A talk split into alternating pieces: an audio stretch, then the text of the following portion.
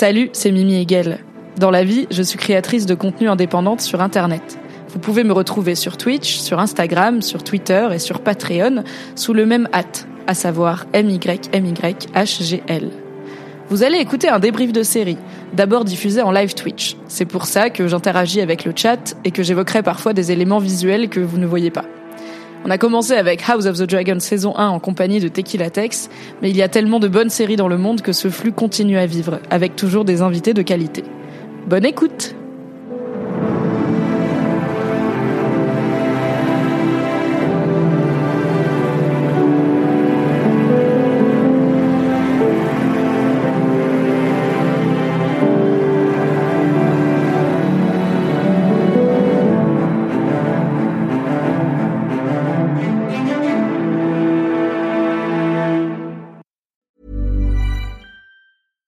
Sandra, and I'm just the professional your small business was looking for. But you didn't hire me because you didn't use LinkedIn jobs. LinkedIn has professionals you can't find anywhere else, including those who aren't actively looking for a new job but might be open to the perfect role, like me.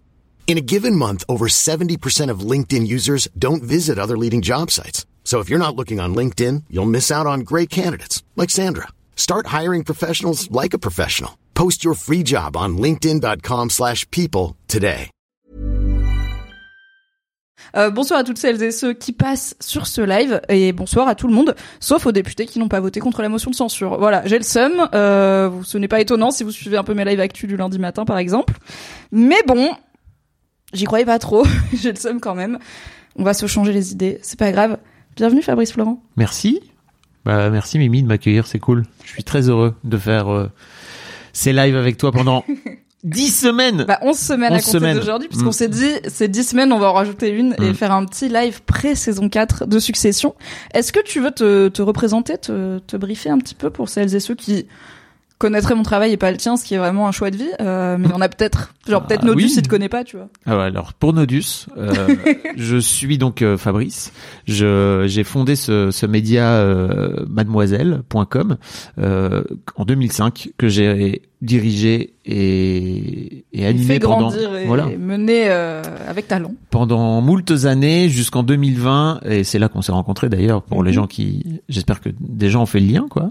On Euh, a travaillé ensemble. C'était mon patron, il m'a donné Pendant- mon premier CDI de ma vie. oh, Et même mon premier CDD, parce qu'avant j'avais juste fait des abricots et ton de premier stage. Non non. Non, je- pas. eh, stage de troisième, librairie BD, tu connais. Manga gratuit, tout le lycée, y a quoi? Et, et depuis, en fait, euh, je, je produis des podcasts d'interviews. Euh, voilà, je, je, c'est un truc où je fais parler des gens de plein plein de sujets. Oui. La paternité, la maternité, l'argent, le succès, la masculinité. En veux-tu En voilà. Il y en a pour tout le monde. Tout à fait. Euh, je t'ai fait une commande dans le chat. Regarde. Oh Point d'exclamation Fab. Non, j'ai... Oui, Fab alias Fabrice Florent, c'est un ami, c'est un mentor, c'est le fondateur de Mademoiselle et aussi un podcasteur de Wow. talent. Retrouvez ses bangers, ça va être un live all bangers all the time, histoire de daron, histoire de mec, histoire d'argent, encore histoire de succès sur ton site et chaque dimanche avec Mimi dans le film club. Je dab. puisque euh, on anime un podcast ensemble avec Fab. On en a créé un ensemble chez Mademoiselle à l'époque, qui s'appelait The Boys Club, qui est maintenant Histoire de mec, un podcast sur les masculinités. Il est très bien, abonnez-vous. et euh, on a interviewé plein de gens intéressants, je trouve. Et tu le mènes d'une main de maître depuis que tu l'as repris en solo. Et on a créé un deuxième podcast depuis qu'on est tous les deux indés qui s'appelle le Film Club, où on vous parle, comme ce soir finalement, de pop culture, euh, de cinéma cette fois-ci. Le dernier épisode sorti, c'est avec Angast Nodus, qui est sur le chat. On y parle de Tokyo Drift, Fast and Furious 3 Tokyo Drift, un podcast cinéphile. du cinéma hollywoodien. cinéma est là. Euh, on a sorti hier la bande-annonce du prochain film club, qui est, vous l'avez peut-être deviné par rapport à l'actualité cinéma, encore un film avec très peu d'action et beaucoup. C'est un film d'auteur, je pense qu'on peut le dire. Oui. On fait John Wick 2 dimanche prochain dans le film club. C'est le meilleur John Wick. Jusqu'à preuve du contraire, hâte de voir le 4, car nous n'étions pas à l'avant-première avec les influenceurs et Keanu Reeves. Pas encore. John Wick 5, on y sera et on sera genre John Wick 5, on fait l'interview de Keanu Reeves sur scène. On fait un film club avec lui. que j'ai contacté Métropolitane en les engueulant. Vous savez qui En disant, on a fait plein d'OP avec Mademoiselle, avec Métropolitane. Why? Une certaine Louise Petrouchka a rejoint le chat. Coucou, Hello Loulou. Loulou, bienvenue. Qui c'est qui a pas vu la fin de la saison 3 C'est moi. Louise, Mais enfin, alors on va en parler, mais on va, on, On va, va se spoiler, spoiler. hein. Et c'est dommage de se faire spoiler la fin d'une saison de Succession qui est quand même connue pour ses fins de saison. qualitative. Et bonsoir Léa, qui join le chat aussi. Loulou, mais pourquoi, pourquoi t'as pas, elle- déjà, pourquoi n'a pas, n'avoir pas regardé euh, Succession en entier? C'est un choix de vie, Bah, ça aussi. Pourquoi, mais surtout comment? J'ai envie de dire, c'est un peu comme manger un chips, tu vois, c'est pas Oui. possible. Ou un M&M, c'est tu commences Succession. Là, je me suis, on va en parler, mais je me suis refait Mm. l'intégralité de la saison 3 dans un temps qui est ma foi inquiétant. De type peut-être deux jours, c'est quand même 9 heures de vie, quoi. Je dis En juste vrai, coucou. ça va vite. Coucou Loulou, merci de venir dire coucou. Est-ce que tu veux faire la pub de la chatte en feu dans le chat? Car Ah. tu peux, c'est un peu le chat en feu. Allez là! Allez mais, mais elle est blindée, l'avez. elle, elle est blindée, c'est, c'est, Ah oui, c'est vrai, c'est, mais comme ça, les gens, ils follow le compte Mm. parce que c'est sold J'avoue. out. La chatte en feu, c'est des super soirées. hein. Et euh, oui, bah oui, bah, c'est complet, mais comme ça, tu le pitch et les gens, ils vont follow le compte et après, comme ça, ils seront à la prochaine chatte en feu, comme moi peut-être, qui finirait par réussir à y aller. mais je sais déjà que c'est trop cool. Coucou Chino, j'ai fait tout Game of Thrones en 10 jours. Respect. Toute la série. Cette, cette saison, donc? Euh, 8 saisons. Huit saisons, huit saisons en Ouais, 10 les jours. dernières sont un peu plus courtes, mais c'est quand même un, c'est quand même long. Après, euh, il me semble que c'était au moment où Chino n'avait pas d'emploi, ce qui aide Ah. aussi à avoir du temps, euh, ayant actuellement un emploi plus souple. C'était plus simple de, enfin un emploi, du coup un travail d'indépendante. Oui. C'était plus simple de regarder euh, tout C'est Succession une euh, bonne très idée vite. d'avoir euh, trouvé un job, effectivement. Oui. Alors, Louise nous dit la chatte en feu, c'est une soirée sans photo ni vidéo. On écoute hip-hop, reggaeton, dancehall et autres genres affiliés et c'est su super. Aussi, j'y mixe. Tout à fait. La chatte en feu, c'est trop bien. Ça a été créé par Louise Petrouchka et Camille Laurent, que vous savez, que vous connaissez peut-être aussi. Si vous avez suivi notamment le talent de dénicheur de talent de Fabrice Florent. Euh, c'est à Paris et c'est à peu près une fois par mois, mois et demi. Euh, Louise, dis-moi si je me trompe. En tout cas, ça commence à être la troisième ou quatrième et euh, c'est trop cool. Et donc pas de photos, pas de vidéos, mais des croquis faits de vous, euh, du public de la soirée pendant la soirée. Je trouve que c'est une idée très cool. Marty dit Hello, j'ai regardé que la première saison de Succession, mais tant pis pour le spoil. Mais qui êtes-vous? Genre dans la vie, est-ce que vous mangez un demi quignon de pain et après vous jetez la baguette? Genre on est où là? Comment vous arrivez à vous arrêter? Je ne sais pas. Ok, on est là pour parler de Succession à l'occasion du retour de Succession pour la quatrième saison qui commence ce dimanche 26 mars aux États-Unis, donc lundi 27 chez nous. Pour rappel, pour regarder Succession en France, il faut prendre le pass Warner sur Prime, donc il faut payer Amazon Prime, prendre en plus le pass Warner qui coûte 10 balles par mois et qui vous donnera accès à un très large catalogue de séries déjà diffusées et de nouveautés, dont le catalogue HBO, dont Game of Thrones, House of the Dragon, etc., mais aussi toutes les saisons de Succession déjà diffusées, et la nouvelle, qui, on l'a appris assez récemment, au final, euh, sera la dernière. C'était pas sûr. On se disait qu'ils avaient une à deux saisons encore euh, en termes d'intrigue, jusqu'où ils peuvent tirer sur la corde sans que ça soit justement trop tiré sur la corde. Et ils ont confirmé il y a quelques mm, semaines, euh, il y a un petit mois maintenant, que la quatrième sera la dernière. Donc on va, spoiler alerte, vous spoiler les trois premières saisons de Succession. Ok, on va parler dans un premier temps plus largement de notre rapport à la série, où du coup on n'ira pas dans des points de détail euh, du scénario. On vous refera au pire une petite spoiler alerte après, mais bon voilà, c'est un podcast de préparation à la saison 4. L'idée c'est aussi de vous aider à vous remettre en tête euh, où on en est, parce que je sais pas pour toi, mais pour moi c'était un peu, ça commençait à être un peu flou la saison 3, donc euh, contente de l'avoir revue. Et avant qu'on se lance, j'ai une petite surprise, mais pour ça il faut qu'avec Fab on mette des écouteurs. Donc, mets ça dans ton oreille gauche. Je fais une petite manip. C'est un Samsung, je sais pas quoi. Galaxy Bud. Je crois que tu l'as mis à l'envers, mais ça devrait le faire quand même. Ça va pas durer très longtemps. Mais attention, gardez l'œil sur... Montez le son de votre côté. Gardez l'œil sur ce qui se passe. C'est bon? Ouais. Ok. Il va se passer une dingue. 1, 2, 3. Elle annonce enfin son EP. Ah, et on aura, on aura pas notre mic euh, pendant. Donc on peut s'enthousiasmer, Mm. mais les gens ne nous entendront pas. Ok. 1, 2, 3. Ah putain, pourquoi on l'entend pas Je sais pas pourquoi on l'entend pas. C'est pas grave, tu l'as déjà entendu. Mm. Bah tu peux enlever l'écouteur du coup. Hop. Ah, ok. Donc les gens l'entendent. Ce qui est Oui. en soi déjà. Ce qui est plutôt, euh, plutôt la prio. Attends, je l'ai mal mis, je crois. T'inquiète, t'inquiète.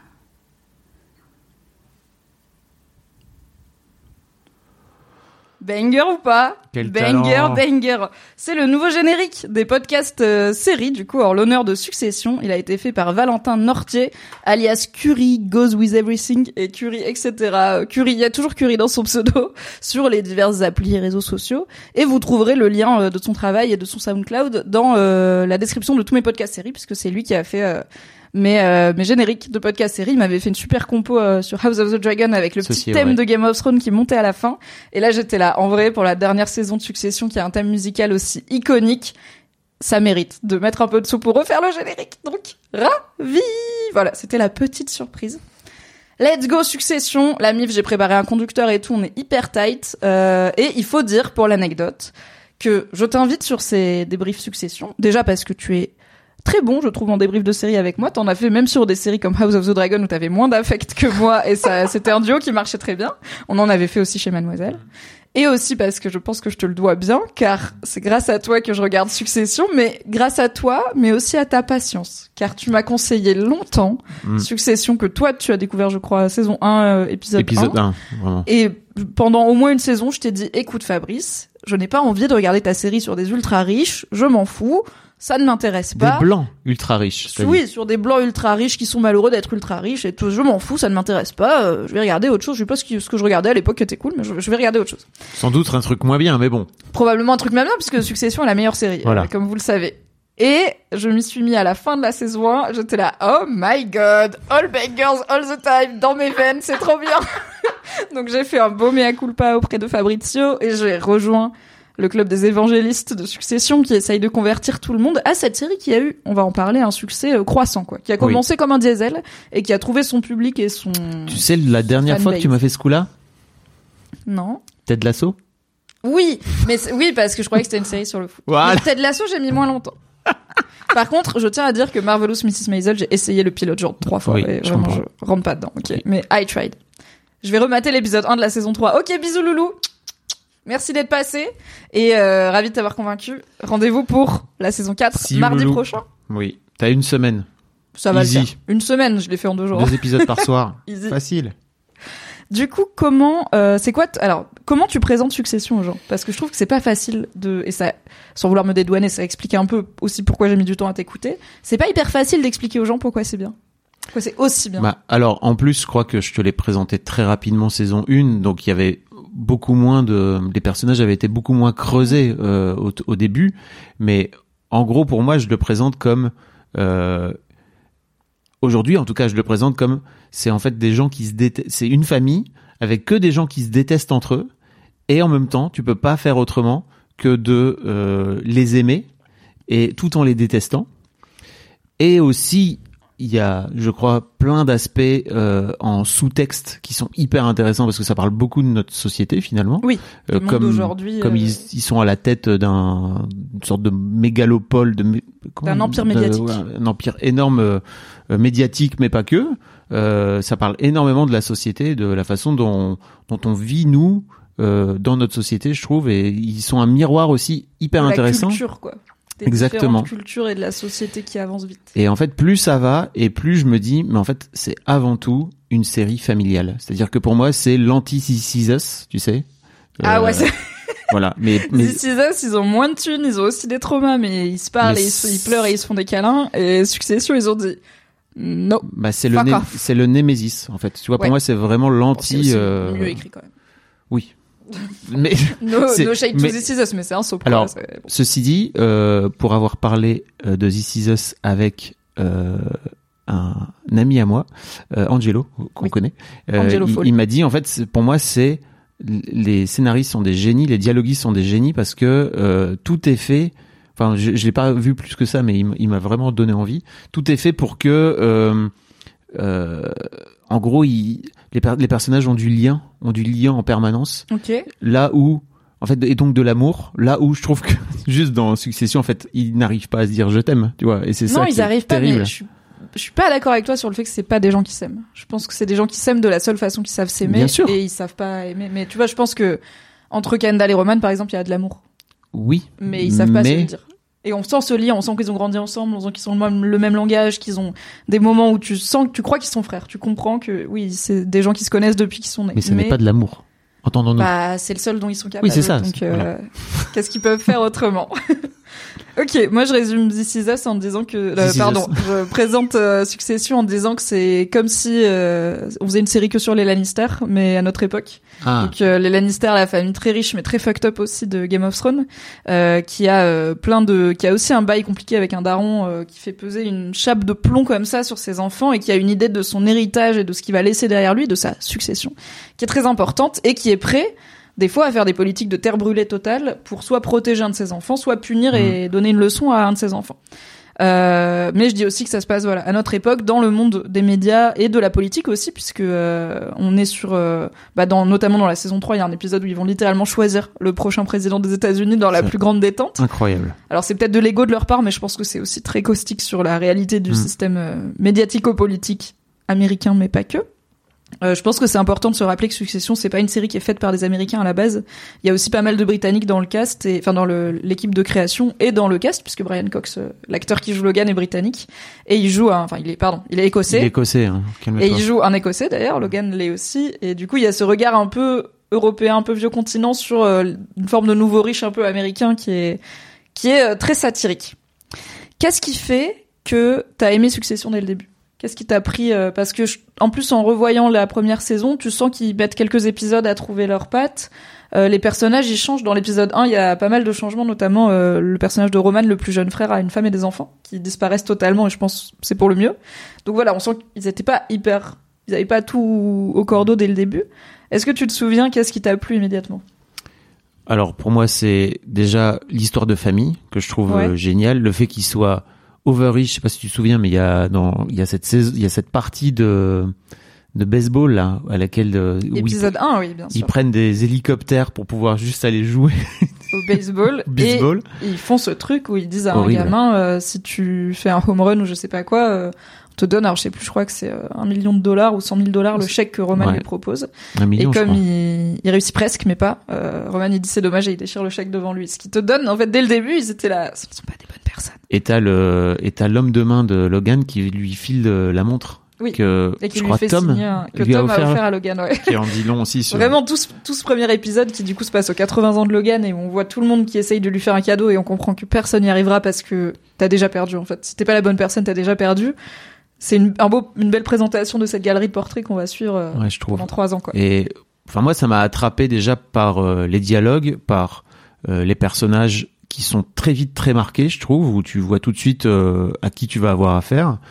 Et et en fait par ce comment dire par cette intrigue qui est tout de suite lancée où à la fin de l'épisode 1 Logan fait un AVC dans dans l'hélico là où tu te dis ok donc il y a tout de suite il y a- il y a- tu- sens que tu, tu sens que le- leur univers va être chamboulé en, en l'espace bah, leur univers est chamboulé en l'espace d'une saison et ça donne tout de suite le là je trouve donc ouais moi puis j'aime j'aime bien les séries euh, je, je crois vraiment que j'aime bien les les séries avec des personnages très marqués et là bah il y a il y a de quoi faire quoi Et ils ont chacun en plus des scènes d'introduction assez fortes. Je me souviens que Kendall, sa scène d'intro, c'est lui qui rappe euh, dans la bagnole en allant au boulot et tout. Ah ouais. Et en fait, ça commence, on est dans sa tête, on entend sa musique et du coup, il se sent, il, se- il, il croit qu'il a du flow, quoi. Et après, ça coupe et on n'entend plus la musique et on voit juste un mec blanc un peu gênant avec des cernes qui s'ambiance euh, en se prenant pour un gangster dans sa voiture avec chauffeur. On est là, ah non, c'est un tocard. Et c'est un peu un tocard. Il y a Lulu Broto sur le chat qui dit coucou Fab Flo en caps lock. salut Donc, Broto Coucou Lulu Broto et merci pour le follow. Moi, je pense que ce qui m'a plu tout de suite, c'est les dialogues. C'est, euh, Mhm. je trouve que, alors, c'est un peu une, c'est, c'est un peu une écriture que je qualifierais d'écriture de connard, dans le sens où il y a vraiment énormément déjà de jargon euh, technico-business, politico-médiatique. Si tu l'as pas, tu l'as pas. Et j'avoue, moi, je google pas tout, genre les, c'est quoi, c'est la le merger, le proxy vote et tout. Je suis là. En fait, je vais comprendre aux réactions des personnages qu'est-ce qui s'est passé, mais je sais pas exactement. Je comprends les grandes lignes, mais voilà. Mais il y a plein de choses que je comprends parce que j'ai bossé dans les médias, parce que j'aime bien les réseaux sociaux, parce que je suis sur Twitter, je suis voilà dans une certaine forme de, de trentenaire euh, branché. Et encore, je suis quand même une petite meuf qui vit à Paris, je suis pas euh, dans les soirées cool de New York. Donc je dis que c'est un peu une écriture de connard parce qu'elle elle peut être excluante, ouais mais il y a une, un, un côté incisif dans les dialogues, tout tombe juste. Il y a régulièrement des phrases où tu les entends et tu te dis mais qui peut, qui écrit ça? Littéralement, qui a cette idée d'écrire cette suite de mots qui n'a jamais été mise à la suite dans la langue anglaise euh, du monde? Je sais pas. Toi, tu regardes sous-titré en français? Euh, oui je regarde sous-titré en français et, et ça marche euh, parce que il y a des trucs. Moi, je regarde en anglais sous-titré en anglais. Et en fait, je me euh, dis qu'il y a des trucs qui doivent être. euh, Non, bien sûr, c'est c'est intraduisible. Il y a plein de trucs qui sont intraduisibles. Il y a des trucs qui sont mal traduits, mais j'imagine à quel point c'est difficile de tra- traduire ça, surtout dans le. Enfin, comme tu dis, en fait, c'est c'est du jargon, quoi, limite. Donc, euh, et c'est Oui. du jargon, c'est des insultes euh, hyper euh, tight où vraiment ils vont chercher la bonne petite insulte Ah qui ouais, fait ouais, bien ouais. mal. Et il y a aussi un truc, tu vois, qui me plaît beaucoup, moi, c'est à quel point, même s'ils sont tous malveillants et violents entre eux, etc., en fait, ils sont tous brillants. Ou- ouais, pff. Oui et non, je veux dire, il y en a aucun qui a une carré. Tu vois, genre Shiv, je suis pas sûr que ce soit une conseillère politique de fou. Roman, dire- il a deux trois bonnes idées par saison, mais Alors, ils sont les- brillants dans le sens où ils sont capables, juste, ils sont brillants dans la capacité à se clasher la gueule. Ah oui, dans la verve. Oui, ah bah oui. oui, oui, oui, là on est en. Oui, non, je parle pas de brillant À voix manière- haute, euh, le non, club de débat là, euh, Oui, c'est oui. vraiment, oui, oui, c'est. Ils ont toujours la bonne répartie, quoi. Oui, ils sont jamais, ils bafouillent jamais, ils sont jamais en mode. euh, euh, c'est toi qui euh, non c'est exact c'est pas ça que je voulais dire. Enfin oui c'est c'est quand même bien écrit très bien joué évidemment. On l'a dit c'est une série qui a mis un peu de temps à trouver son succès qui a eu un voilà un succès de niche pour sa saison 1 bon ça reste une grosse production HBO qui passait le dimanche le dimanche soir hein. donc euh, toute proportion gardée. On n'est pas non plus sur une petite pépite euh, méconnue mais c'était pas Last of Us sur euh, sa saison 1 c'était pas Breaking Bad c'était voilà ça a mis plus de temps euh, la mayonnaise à prendre il y a eu un vrai succès critique, je pense, qui, est, qui, est, qui a eu dans ma tête, qui était pas mal temporalisé autour de la performance de Jeremy Strong en Kendall dans une saison 2 qui est assez magistrale et une fin de saison 1 qui l'est aussi.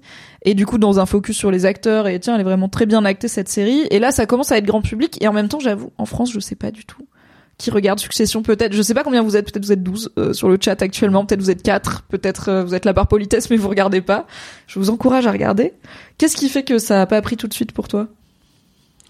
En France, c'est que. Bah même en vrai même aux États-Unis ça a pas tu vois. C'était pas The Last of Us mais aux États-Unis on va dire. Après bien sûr c'est pas une adaptation d'un jeu vidéo très connu mais Oui, c'est ça. C'est que, en fait, pour moi, c'est une série euh, qui, comme tu le dis, en fait, c'est une série dans, dans laquelle il faut rentrer. C'est pas, c'est pas une série. c'est- En fait, tu vois, tu dis Breaking Bad, ça, a- ça a démarré tout de suite, mais non, Breaking Bad, ça a démarré vraiment très lentement aux US. Et ah ouais, Breaking Bad, ça a le, commencé à. le succès est venu. Après c'était à- aussi sur une chaîne euh, moins chère Ouais, ouais. que HBO quoi. c'est arrivé euh, saison 2-3 quoi tu vois le, la- le, le succès de Breaking Bad je crois aux US euh, mais parce qu'en fait c'est des des anti-héros t'as pas envie de les suivre ils sont horribles en fait est-ce que comment tu fais pour aimer des gens comme ça? C'est vraiment euh, c'est Bah, on va en parler parce qu'on que je trouve ça trop bien écrit Trois saisons et bientôt quatre. euh, en tout cas on les aime assez pour les regarder et pour on parlera aussi de nos espoirs et de nos attentes pour espérer qu'ils s'en sortent quand même pour Mm. une partie d'entre eux quoi. Ok, on va vous faire le récap de Succession saison par saison. Euh, J'ai écrit un petit résumé qui va être très confus pour les gens qui n'ont pas vu Succession, je pense, parce qu'il se passe beaucoup de choses dans chaque saison. Du coup, et après on parlera de du coup dans cette saison, c'était quoi nos moments forts et qu'est-ce qui fait que cette saison, elle, euh, elle comment elle s'inscrit dans euh, l'œuvre qu'est Succession. Avant ça, petit topo rapide. Donc Succession, c'est l'histoire de la famille Roy, qui est euh, menée par un patriarche, Logan Roy. La série s'ouvre sur ses 80 ans. Il est à la tête d'un empire des médias et du divertissement, qui sont des, des parcs à thème, des croisières, des choses comme ça, mais surtout des grosses chaînes de télé euh, républicaines, euh, très Fox News, on va dire dans l'idée. Et c'est un mec qui s'est fait tout seul. Il a, il est pas né dans ce monde-là. Il a construit son empire. Il a quatre enfants, un fils aîné Connor d'un premier mariage, dont il s'en fout un peu, qui fait sa vie, et ses trois enfants qui forment le cœur de l'aventure Succession, qui sont Kendall, euh, Chauvin, ça va être compliqué pour moi de prononcer Chauvin, désolé à l'intégralité de l'Écosse, et Roman, euh, qui sont les potentiels successeurs de Logan à la tête de PDG de la compagnie, puisque c'est de ça qu'il s'agit quand on parle de succession. Mais bien sûr, euh, cette euh, légitimité en tant que, que PDG veut aussi dire que papa les a préférés et que c'est l'amour, le seul amour qu'il leur donne, puisque Logan est un papa très toxique. Et voilà, ça fait trois saisons que Logan est pas en forme mais qu'il est toujours là et que, enfin pas en forme, il a 80 ans et que ses enfants euh, se tirent la bourre à savoir euh, qui papa aime le plus. Saison 1. Kendall, le fils aîné du trio Kendall, Chauvin, Roman, se rend compte que son père ne l'annonce pas comme PDG pour ses 80 ans. Logan Roy, à la tête de l'empire des médias et du divertissement Waystar Royco, manque perdre la vie dans une attaque. Pendant qu'il se remet, Kendall se rend compte que l'entreprise est lourdement endettée et fait entrer un certain Stewie dans le board pour sauver la boîte. Une fois remis, Logan roule sur l'ego de son fils comme d'habitude, pendant que Tom, le futur mari de Chauvin, la fille de la fratrie, découvre que la division croisière de Waystar, de Waystar Royco cache de lourds secrets, à base de MeToo, balance ton port, euh, cover-up de meurtre, exploitation de personnes immigrées et tout. Kendall manque de renverser son père, mais se plante à cause des bouchons et retombe dans la drogue, like you do. Au mariage de sa sœur, alors qu'il est à ça de de nouveau renverser son père, il cause la mort d'un jeune serveur qu'il avait, qu'il il lui avait demandé de l'emmener euh, acheter de la drogue et retombe donc dans les griffes de Logan, qui est au courant du meurtre. Mentionnons également cousin Greg, monsieur tout le monde, qui intègre la famille et développe une étrange relation avec Tom, tout en apprenant les ficelles de cet univers de requins, puisqu'il détruit les preuves des méfaits commis pendant les croisières. Enfin, la plupart des preuves, puisqu'il a quand même la sagesse d'esprit de s'en mettre de côté. Ça peut servir, spoiler, ça va servir. Mentionnons aussi Marcia, la compagne de Logan, aussi digne qu'inquiétante, et Jerry, la best meuf, je ne veux aucun débat, qui est euh, la chef du service juridique de Waystar Royco et une des plus proches euh, bras droits euh, de Logan, qui en a quelques-uns, ce qui ne l'empêche pas de se faire maltraiter euh, aussi euh, régulièrement au fil de ces merveilleuses saisons de succession.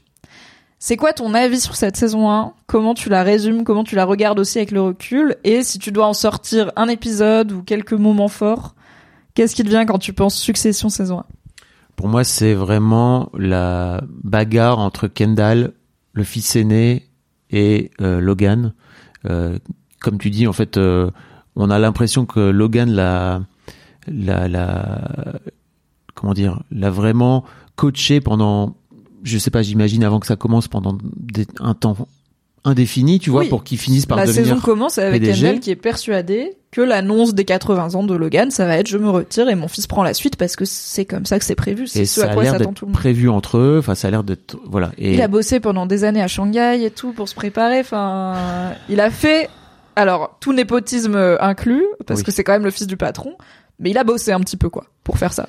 Et euh, on comprend pas trop pourquoi Logan change d'avis. Sans doute la peur de la mort, parce qu'en fait, à mon avis, il y a que ça qui est derrière tout ça. Ce mec, Et le plaisir de mettre le seum à son fils, je pense, tu vois. Je pense qu'à chaque fois, il est là. Ah, c'est toujours, tu vois, c'est comme un bon royal cheese.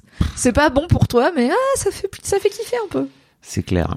Et euh, donc ouais, pour moi, vraiment, cette saison 1, c'est vraiment ça. C'est marqué par euh, la bataille entre euh, euh, Kendall et Logan. Et effectivement, le Kendall s'arme à plusieurs reprises pour vraiment faire en sorte de réussir à pousser son son père à la retraite et juste aller faire do- qu'il aille faire dodo quoi tu vois qu'il aille se reposer et à chaque fois le destin euh, peut-être aussi le fait qu'il soit un peu mal préparé le fait aussi que en fait Logan est un tueur peu, et en fait on le verra un peu plus tard quand ils ont cette discussion avec Tom qui est complètement dingue où il dit en fait euh, euh, entre Logan entre Kendall et Tom où, où Tom lui dit en fait Kendall ne s'est jamais fait niquer en Logan, fait- oui. Logan pardon Logan ne s'est jamais fait niquer J'ai et en fait, jamais vu Logan se faire ken. et en fait, euh, j'ai l'impression que là, on va repartir pour le même cirque. Et effectivement, en fait, c'est c'est exactement ça. Et pour moi aussi, il y a, on commence à comprendre euh, en même temps que Logan est en train de de prendre petit à petit l'emprise sur son fils et en fait de juste le foutre plus bactère qu'en fait Kendall a vraiment une santé mentale extrêmement fragile et que euh, le mec va pas bien quoi. Oui, parce que c'est vrai que dans cette saison 1, au début, on le découvre comme alors père qu'on imagine, qu'on qu'on comprend assez vite séparé. Mais voilà, il a eu une ex-femme, il a des enfants qu'on voit un peu plus dans la saison 1 que par la suite. Euh, il, il a un bon job dans la boîte de son père. Alors effectivement, Steel Marty dans le chat rappelle, c'est pas parce que Ken s'en sortait pas avec le rachat de Volter. Alors tout à fait, la saison 1 s'ouvre sur Kendall qui rachète Volter, qui est une boîte, euh, euh, un média web euh, un peu à la BuzzFeed, un peu à la Vulture, voilà, un peu cool. Alors que son père, voilà, il fait Fox News quoi. Il est plus à l'ancienne comme mec. Et, euh, et il maîtrise pas très bien ce rachat, il le rachète trop cher parce que Kendall il y croit vraiment beaucoup. Mais pour moi c'est pas la raison pour laquelle Logan lui donne pas les clés, c'est l'excuse. Ça aurait été autre chose si c'était pas ça. Il lui aurait dit je sais pas, t'as respiré trop fort ce matin ou quoi, tu vois. Il aurait trouvé un truc euh, parce qu'il veut pas fondamentalement comme tu dis. C'est il y a aussi pas. la peur de la mort. Je pense qu'il sait pas quoi faire de lui-même euh, Logan et Non mais la peur du vide quoi. oui, voilà, c'est incroyable. qui il est s'il est pas le chef de tout ça. Euh, je pense qu'il le sait pas et qu'il mourra. euh, alors on en parlera. euh, ce qui va mourir dans la saison 4, on ne sait pas. Hein, pas de spoiler là-dessus. Mais euh, s'il doit mourir, il mourra à son poste, quoi. Clairement, le gars, il, lui, il se bat pas pour la réforme des retraites. Il s'en bat la race. Il veut pas, il veut pas être à la retraite. Est-ce que t'as des... Oui, alors pour euh, cette saison 1, je suis d'accord avec toi. Je trouve que c'est vraiment l'histoire de Kendall et Logan, au point où j'ai limite un peu du mal à me rappeler de moments de, de Chauvin et Roman dans cette saison 1. Euh, bon, bien sûr, ça se finit avec le mariage de, de Shiv, qui a du coup toute cette storyline dans la saison 1 où elle est, euh, elle est conseillère politique pour un candidat démocrate, donc plutôt à gauche. Donc elle, c'est celle qui a l'air de s'être le plus émancipée de la fratrie, euh, puisqu'elle a un job qui est pas dans la boîte de son père, elle, euh, elle va bientôt se marier, et puis elle bosse pour le camp idéologique adverse. Et elle a plutôt son truc de, elle va se marier avec Tom, qui est on comprend qu'il vient de la classe supérieure, mais qu'il est pas du tout de ce monde d'ultra riche. Donc pour lui, il est là, il est en mode Oh my god Et je pense qu'il se sent pas du tout à égalité avec ces gens. Et elle est plutôt dans un truc, elle lui demande une relation libre. Lui, il est là, ah. Bah en fait, parce qu'elle lui dit le jour du mariage. Elle lui dit au fait, j'ai une relation libre. Il est là, ah. Je, je t'aime. Elle est là, cool, moi aussi, du coup, on va niquer d'autres gens. Il fait, oui. I guess. Et en Oh fait, on sait maintenant, en arrivant à la saison 4, à quel point les graines de la discorde entre euh, Shiv et Tom vont être importantes pour la suite. Mm. Mais la première fois qu'on regarde la saison 1, on est là, ok, bon bah là, des trucs de couple. Euh, Roman, ça a l'air d'être un peu, il- je sais pas, un mec chelou quoi, mais il a pas trop d'intrigue. euh, Mm. On comprend assez vite que les trois se détestent en fait et que Logan Oui. a mis en place une euh, comment dire une dynamique dans sa famille assez simple qui est en fait, en fait il passe son temps à en choisir un pour les montrer contre les deux autres Oui. et il tourne en fait en permanence et notamment il y a un moment au- dans le tout premier épisode où vraiment j'ai tilté, je me souviens très bien sur sur le moment où je me suis dit putain c'est étonnant la façon dont ils se parlent. Je l'ai revu après, je me suis dit ah mais en fait c'est le moment charnière pour moi où ils décident, de- ils se voient tous les trois et ils disent Donc les trois enfants. les trois enfants euh, pendant la fameuse partie de baseball là et où ils se disent euh, ok en fait on pourrait se mettre à trois et faire en sorte de de renverser le daron et en fait ça serait réglé et ça dure une demi seconde avant qu'il y en ait un qui dise non mais en fait euh, toi tu vas me la faire à l'envers et puis voilà Oui. c'était réglé Ils ont aucune Ils ont confiance aucune les uns confiance dans les autres et c'est entretenu par le fait que leur propre père leur fait des, des coups dans le dos en permanence. Donc euh, comment tu peux avoir confiance? Et on verra bah enfin, alors la saison 3 que pas que leur père, leur mère aussi lui fait leur fait une belle crasse, un bon mm, Mm. un bon- on a fait le même bruit. Un bon sale coup. Coucou Calixa, ça fait longtemps, ça fait plaisir de venir sur les lives. Hello, jamais vu Succession, commencer par la saison 4 ou tout binge, tout binge. tout binger hein. Vraiment tout binge, quitte à prendre un ou deux épisodes de retard sur la saison 4 et rattraper après, vraiment tout binge parce que déjà tu vas être largué de fou. Il y a pas mal de persos et pas mal d'intrigues à boucler en une saison. Et aussi parce que c'est un plaisir quoi. C'est c'est comme mm, pas manger la pizza et manger que la croûte. C'est même si c'est la comme meilleure croûte. commencer un album à- au track 9 Ouais, c'est une, c'est un chemin. C'est pas la destination qui compte, c'est le voyage. Et ça va être un voyage mouvementé qui va te faire passer par des palettes, des palettes d'émotions inédites en intensité de colère, de haine, mais aussi d'empathie, euh, parce que euh, on est en empathie aussi avec ces personnages, euh, aussi fucked up soient-ils. Ça va être très très bien. Enjoy Succession et euh, rendez-vous pour euh, les live débriefs de la saison 4. Au pire, tu nous rattrapes pour le final. On va être là pendant 10 semaines. Ça va le faire. Est-ce que t'as des moments phares de cette saison 1 qui te reviennent en tête? Donc oui, on disait c'est pas mal l'histoire de Kendall et Logan et c'est important qu'on comprenne cette opposition pour ensuite pouvoir développer dans les saisons d'après les deux autres enfants principalement, euh, plus que Connor. Désolé Connor, c'est le premier pancake. Ça me fait, c'est toujours tellement triste, mais quand il, quand il lui dit sur the first pancake, je suis là, non, c'est la première crêpe. Parce qu'en plus, c'est un peu un, tu vois, c'est quand même une famille hyper patriarcale, tu pourrais dire, bah, c'est le fils aîné, il est plus âgé, euh, il pourrait, on pourrait être dans, dans une dynamique bizarre où il exige du respect, mais pas du tout, personne le respecte, bref. Donc il fallait qu'on pose la dynamique euh, Kendall-Logan euh, dans cette saison 1, qui est marquée par ça, et comme tu le dis, par la rapide réalisation que, oh waouh, ils sont tous cassés, ils se parlent hyper mal, et c'est la faute de leur daron très clairement. Est-ce que ça va être ça la série? Eh bah oui, ça va être ça la Mm. série parce que tant que Logan meurt pas, on va être dans, on va continuer à tourner en rond euh, en essayant d'attraper sa queue. Est-ce que t'as des moments phares qui te viennent de cette saison Alors moi, il y avait un moment qui m'avait marqué, mais je sais plus si c'est dans la saison 1, c'est ce moment où Roman se colle à son bureau et tu sais qu'il fait semblant de travailler, il ouvre ses mails et en fait il dit oh là là et en fait il finit par aller se branler euh, Oui, à la De- fenêtre de son gratte-ciel. euh, et Très euh, House of the Dragon euh, énergie. Exactement. et je me suis dit waouh c'est vraiment ça prouve tout de suite un peu la fuckerie du gars quoi tu vois qui décide en fait il y a aussi ce truc tu vois où je trouve que Roman il a il est monté en puissance petit à petit euh, parce qu'au départ dans la saison 1 notamment il passe vraiment pour un branle-couille total Mm. euh, où il, il ne dit rien il est juste il est incapable il de, de de- la merde, de quoi. comprendre ce qui se passe en fait et c'est vrai que petit à petit tu vois ils ont ils ont disséminé de plus en plus dans la saison 2 et surtout dans la saison 3 je trouve des moments où il a le lead et il comprend et tu vois il est politiquement il est hyper fin et il a toujours un, une vision assez euh, La finesse n'est pas le terme que j'utiliserais mais- pour parler de Romulus Roy. ouais mais tu vois politiquement en fait tu vois globalement Il est- il, y a quelques moments Il a du flair. Voilà. Et Ça, puis il y a je- quelques moments où en fait euh, il a des sorties où il est, il comprend un peu la situation géopolitique, etc. Il comprend ce qui se passe, euh, tout en étant tellement fucké que euh, effectivement c'est compliqué quoi. Je Oh, cherche quelqu'un à Non, demander dans le chat C'est et la je l'ai saison plus. 2 ça. Oui, c'est saison 2, on est Oui. d'accord. Est-ce que l'épisode de Bore on the Floor, euh, Caracol, c'est saison 1 Non, Saison c'est 2. saison 2. On va en parler. Euh, oui, alors je me souviens de cette scène de Roman. Euh, je me souviens aussi euh, de bah, du fait que c'est un peu surprenant venant voilà d'un personnage qu'on connaît et qu'on comprend pas encore beaucoup. Et je pense que la vraie diff, c'est que bah toute la saison 1, si quelqu'un doit prendre le lead, c'est Kendall, tu vois, c'est comme ça que c'était prévu. Et d'ailleurs, Roman, à un moment, il est dans sa team. Et Mm. quand Kendall rate son coup d'état parce qu'il est coincé dans les bouchons, Roman, il est censé voter avec lui. Il l'a convaincu. Sauf que Kendall, il est pas là. Et Logan, il est là. Et Roman, il y a cette scène où il commence à lever sa main. Et Logan, il lui dit, j'espère que tu te renifles les selles. Et Roman, genre vraiment, il rétracte sa main comme, tu sais, les escargots quand tu touches leurs yeux et qu'ils font non. Désolé, je faisais ça quand j'étais petite, je le fais plus, ok. Et vraiment, c'est le, la- le préquel de la tête de la dick pic, euh, en moins fort, mais c'est la même énergie. Et du coup, Roman, il avait pas la place d'être qui que ce soit. Dans la saison 2, vu que Kendall est hors limite euh, et que aussi il est très fâché contre Kendall dans la saison 2, Ouais. il va prendre cette place. C'est pas la, c'est pas la saison 1 de la fusée, hein, je crois. Ça vient plus tard. Euh, si, parce que la fusée, c'est au mariage.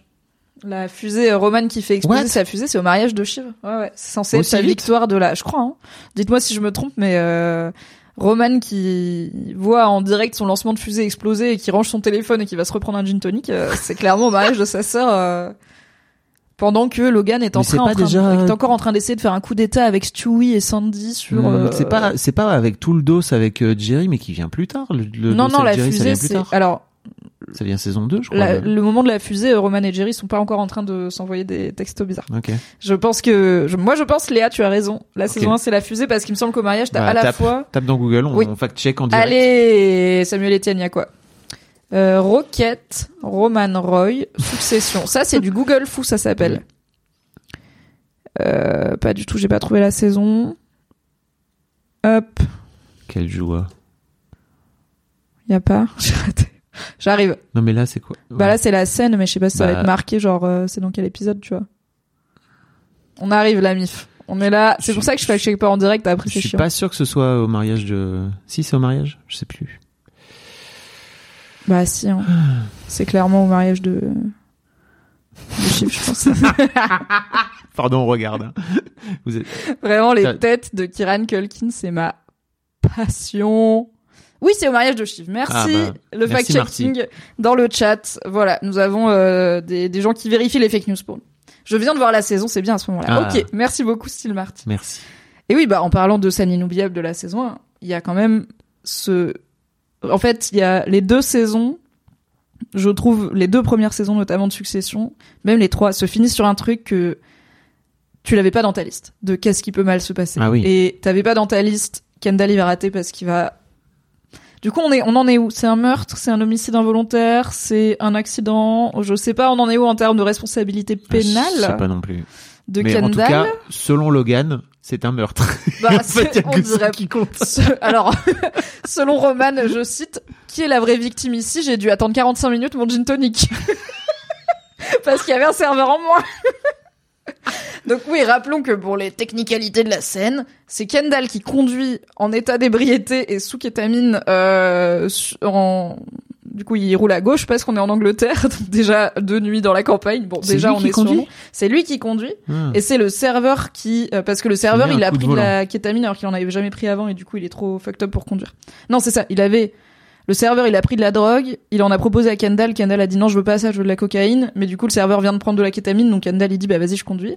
Et le serveur voit quelque chose ou pense voir quelque chose et il attrape le volant pour donner un coup de Ce qui volant. est pas une bonne idée. Hmm, ce qui est pas une bonne idée. Ça finit dans l'eau. Kendall effectivement plonge une ou deux fois et euh, finit par ressortir. Mais là où je pense qu'on est euh, sur une responsabilité pénale et morale, c'est qu'il a juste été sous la douche et qu'il a été dansé avec ses enfants et que pendant ce temps, ce gars, il est mort dans un lac et que il le sait, qu'il le dit à personne, quoi. Voilà.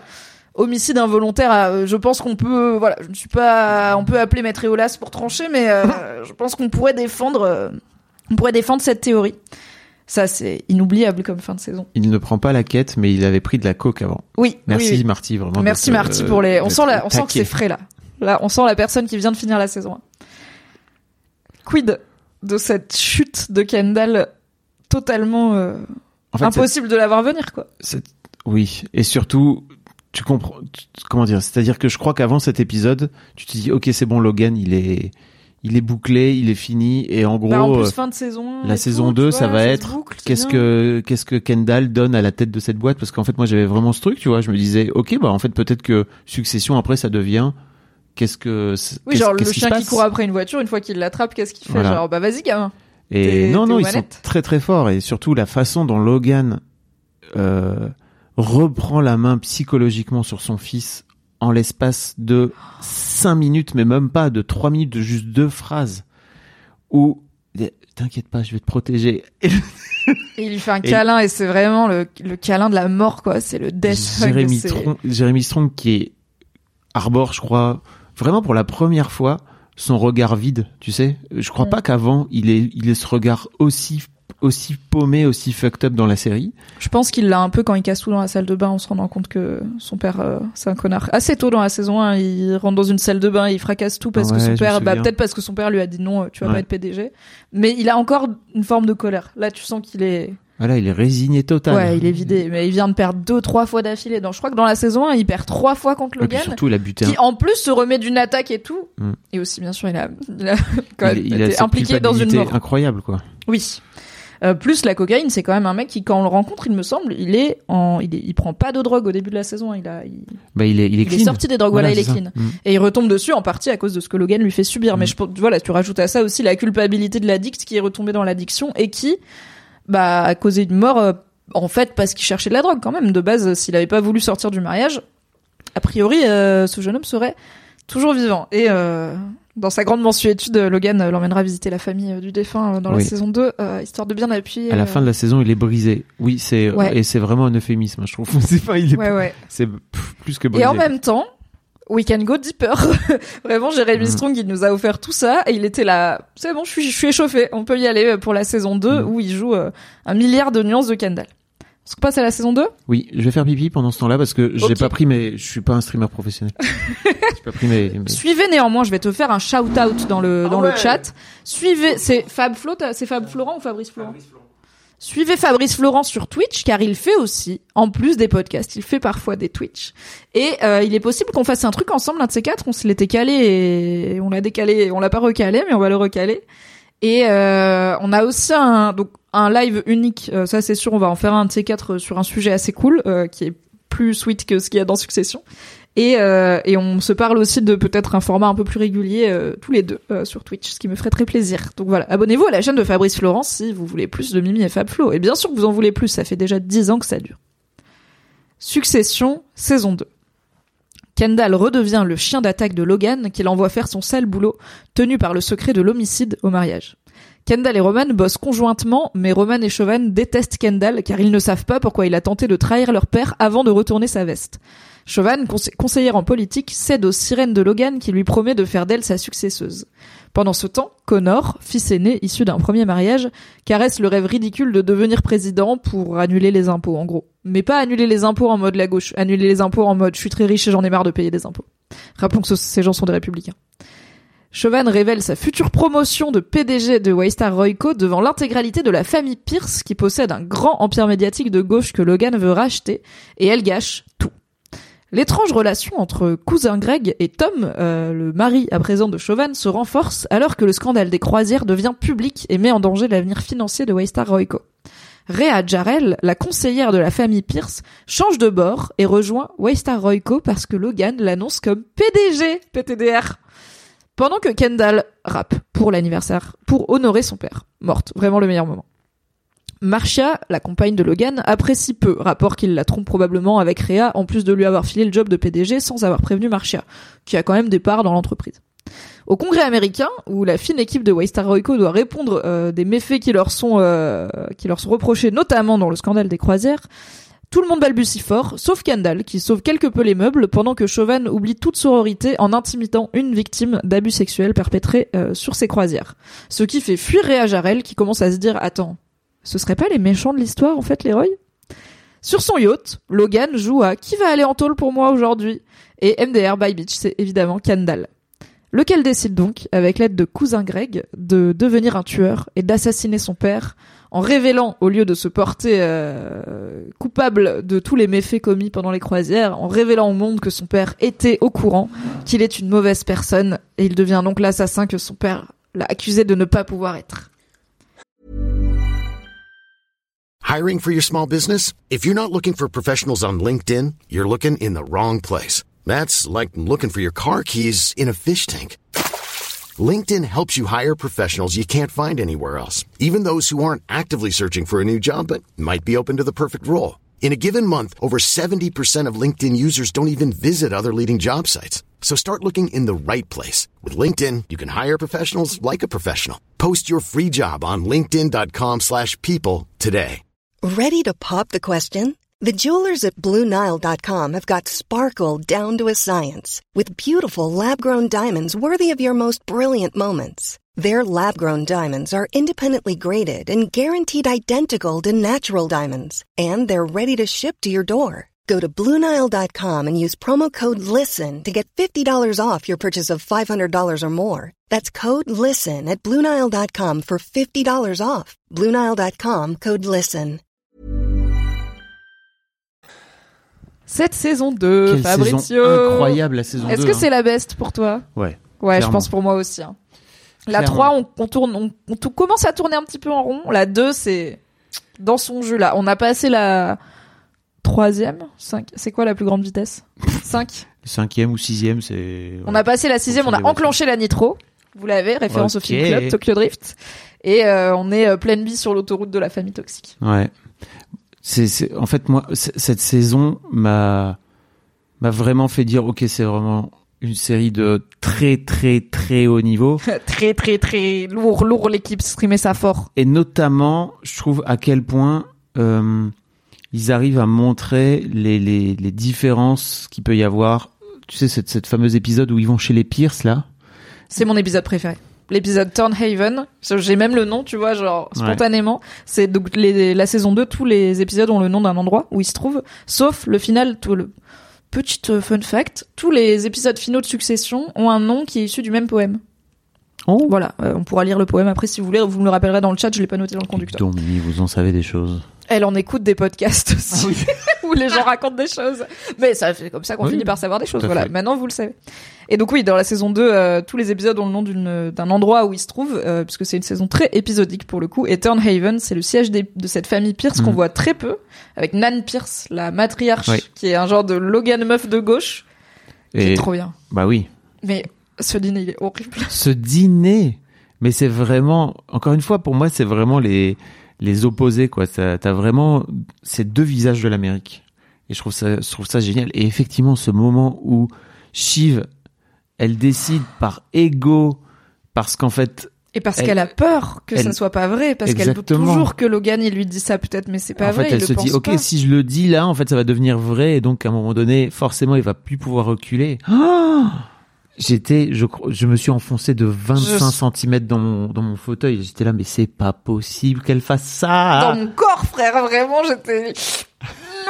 Et je et encore une fois, je pensais que ça ne pouvait pas être dépassé jusqu'à quelque part entre le rap de Kendall, mais ça c'était vraiment trop marrant, et la dick pic. On en reparlera Oui. dans la saison 3, mais vraiment, c'est Oui. un moment de cringe, je pense, Oui, équivalent. entre deux. Mais ouais, vraiment, Shiv qui se dit, allez, my time to shine, était là, non, non, non, non, non. Après, je trouve que cet épisode, il a, c'est un des plus caustiques de la série parce qu'il montre que, au final, les Pierce et les Roy, ils sont quasiment pareils. Oui. D'ailleurs, on a un élément très important de la famille, de la, de l'entourage des Pierce qui est Rhea Jarrell, qui change de bord et qui va rejoindre Logan. Et d'ailleurs, l'épisode Turnhaven se finit avec Logan qui gagne Mhm. et qui dit, euh, money wins, l'argent gagne, euh, puisque, euh, même si ils se sont ridiculisés, même s'ils ont été de droite et incultes et désagréables et vulgaires et tout ce que tu veux et que Shiv elle a embarrassé tout le monde. Kendall il chie dans son lit Mm. Pendant ce séjour. Bah déjà à la fin, juste Logan il va te jeter des milliards à la gueule et tu vas finir par dire oui parce que c'est comme ça que ça marche et en fait je pense que Succession ça dit aussi que au bout d'un moment trop d'argent ça lie tout tu vois genre tu peux pas euh, être éthique euh, tu peux peux jamais avoir une vie éthique avec autant d'argent et tu vois que bah, les milliardaires de gauche et les milliardaires de droite, quand tu les mets en face d'une table, les deux ils se méprisent, mais les deux ils font la même chose. Ils ont du personnel de maison qui les sert.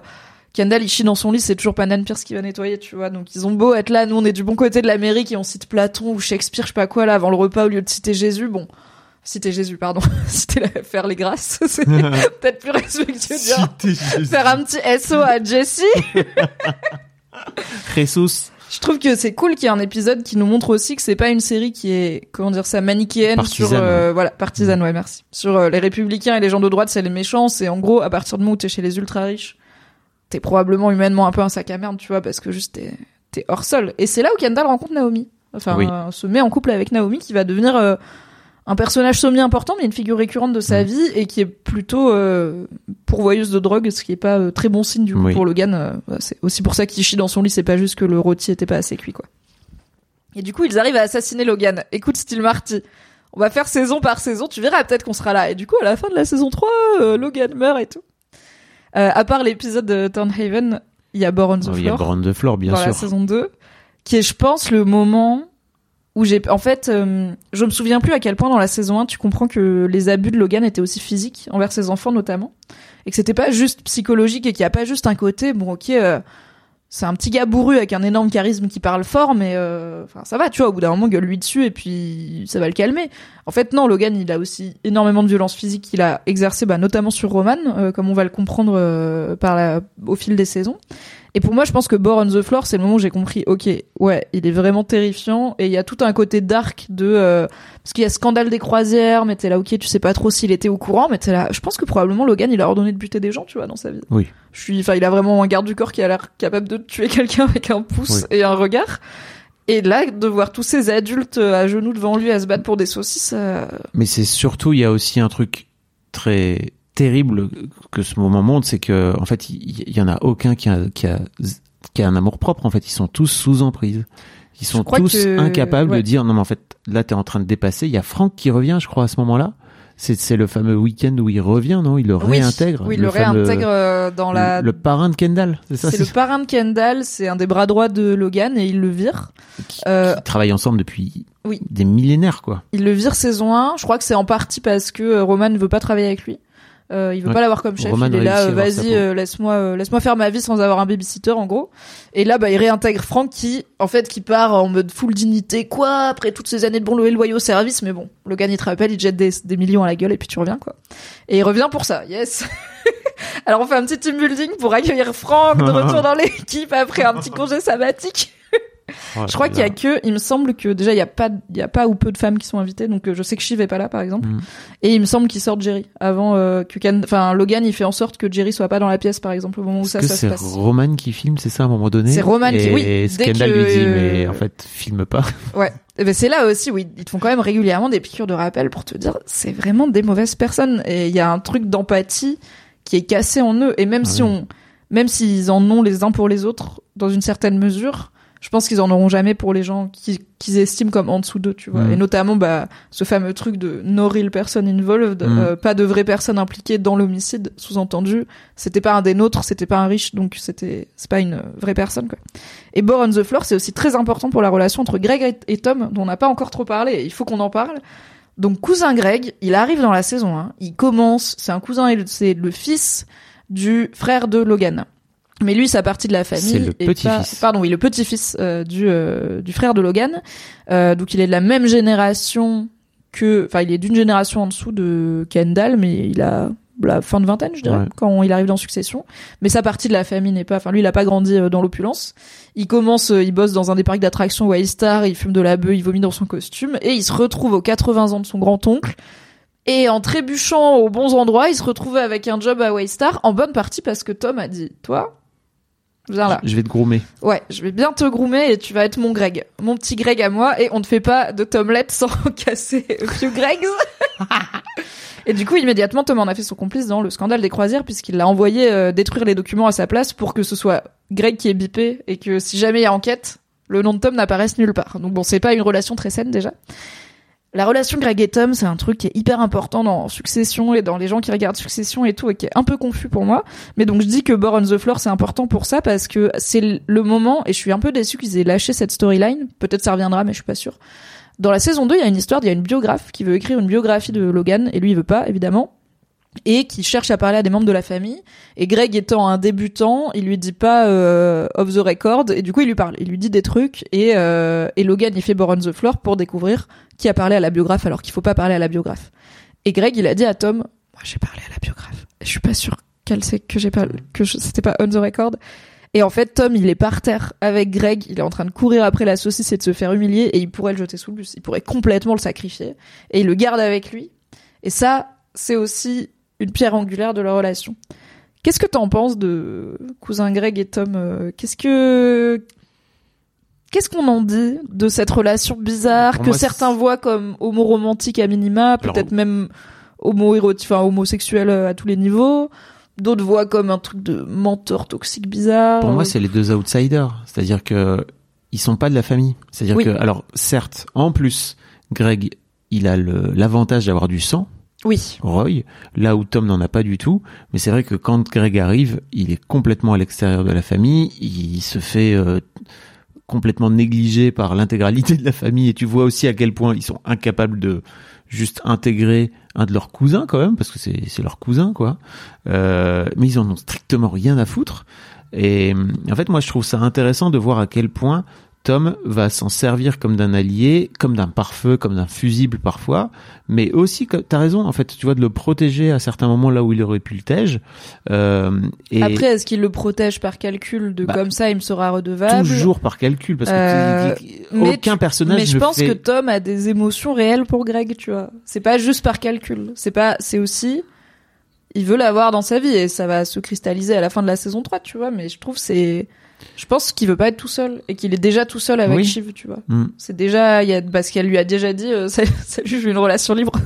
Ouais. aussi, c'est le moment de dire oui, je le veux. Donc, Après, oui, je, je, le veux. je sais pas si c'est homo-érotique entre eux, parce qu'il y a, il y a, y a, enfin, je crois pas vraiment qu'ils le mettent en scène, qu'ils mettent en scène. Ah, de- Il y a tout un pan des spectateurs pour qui Ah ouais il y a une, au moins une homosexualité latente, refoulée peut-être d'un côté ou de l'autre. Il y a plein de trucs. Alors, quand Ah même, ouais dans la saison 3, euh, Tom dit à Greg l'histoire de Néron et Sporus, là. Oui. Donc, euh, Néron euh, qui a euh, tué Mhm. sa femme, castré son esclave Sporus et l'a épousé en lui faisant Oui. porter les vêtements de sa femme. Et Greg, Tom dit à Greg, je te castrerai, je t'épouserai Oui. en un clin d'œil. T'es là. Et avec vraiment, en fait, quand tu regardes euh, Matthew McFadden, comment il joue, Greg, euh, Tom, quand il parle à Greg, il le regarde dans les yeux, dans la bouche. Enfin, vraiment, il y a une intensité Alors, dans les regards, dans le jeu. Et il y a un moment où il lui dit, euh, parce que euh, Greg, il lui dit, euh, mais finalement, comment t'as fait pour avoir Shiv? Genre, sous-entendu, tout le monde sait que t'es pas, tu vois, t'es out of her league, genre, t'es pas assez bien pour elle.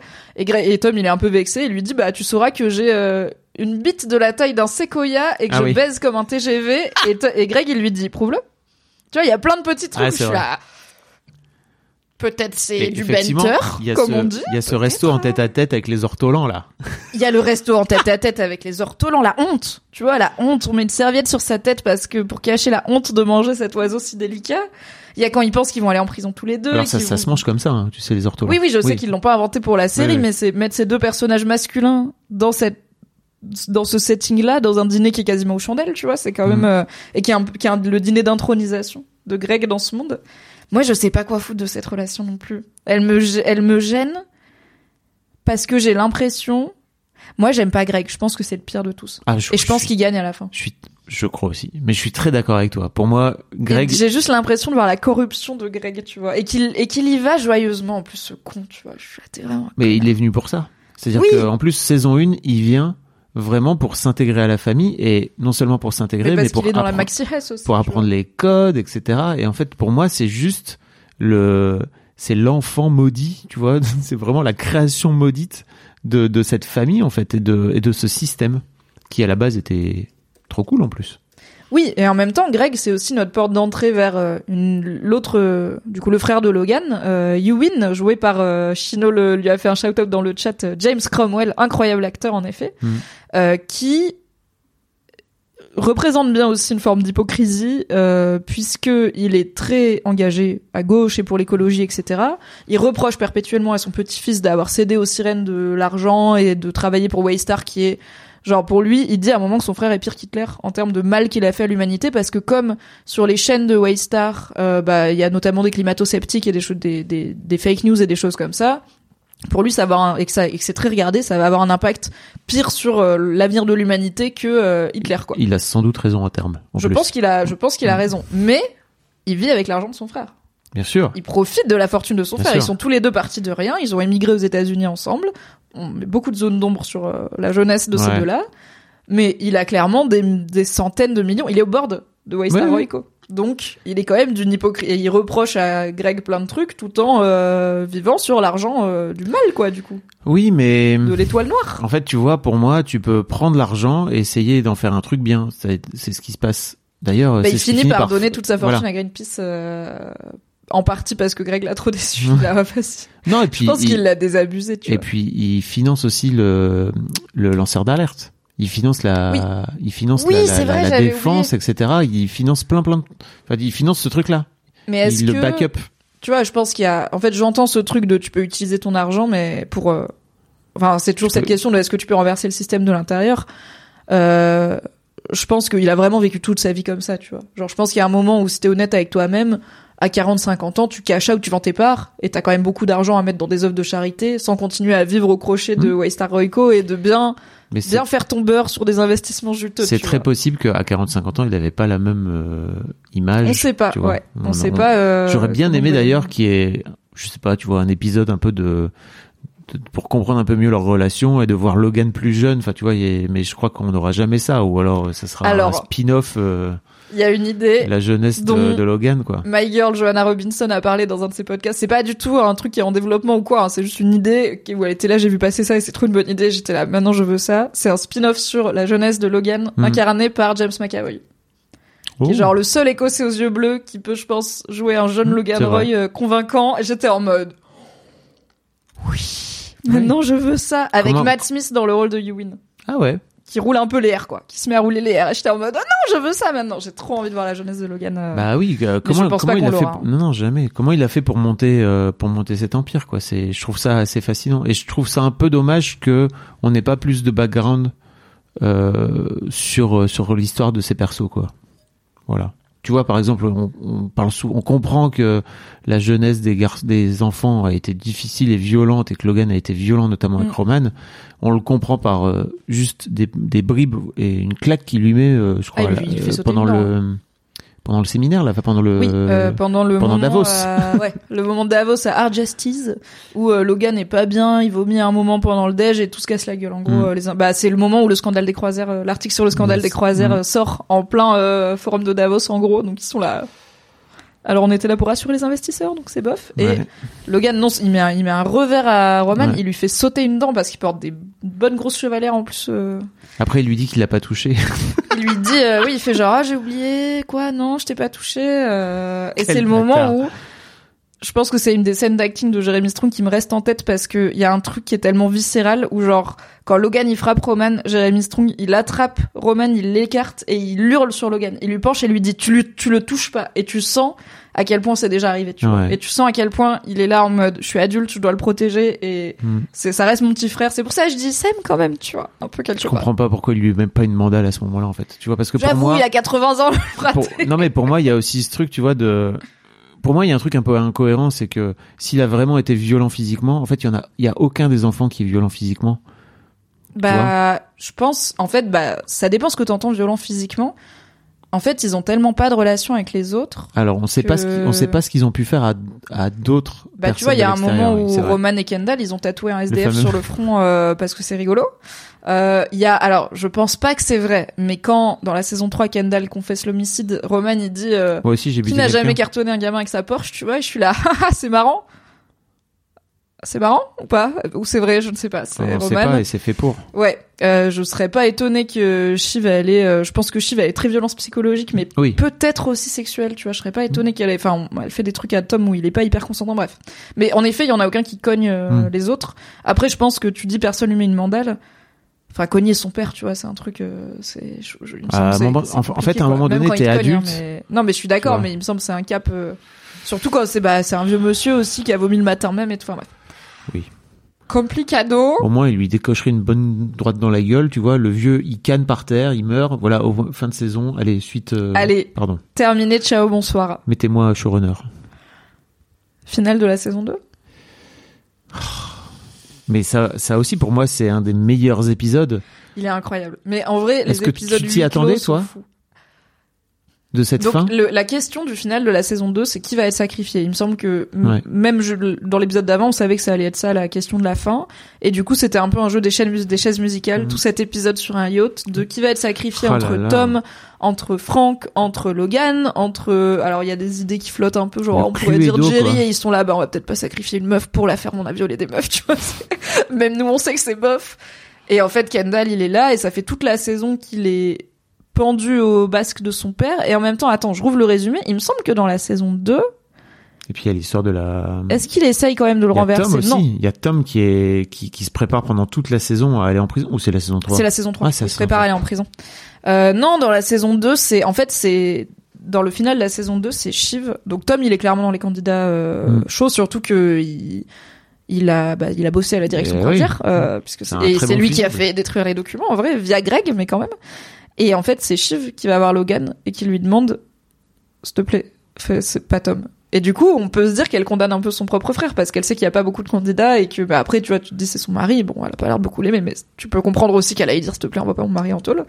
Euh, mais du coup, euh, elle. Mais elle aurait été obligée de se signe, euh, positionner en plus. Pour moi, c'est c'est pour Oui. ça qu'elle fait ça. Oui, oui. C'est pas que pour sauver Tom, c'est juste pour ne pas avoir à ne pas prendre sa défense au moment venu face à son daron parce que juste elle.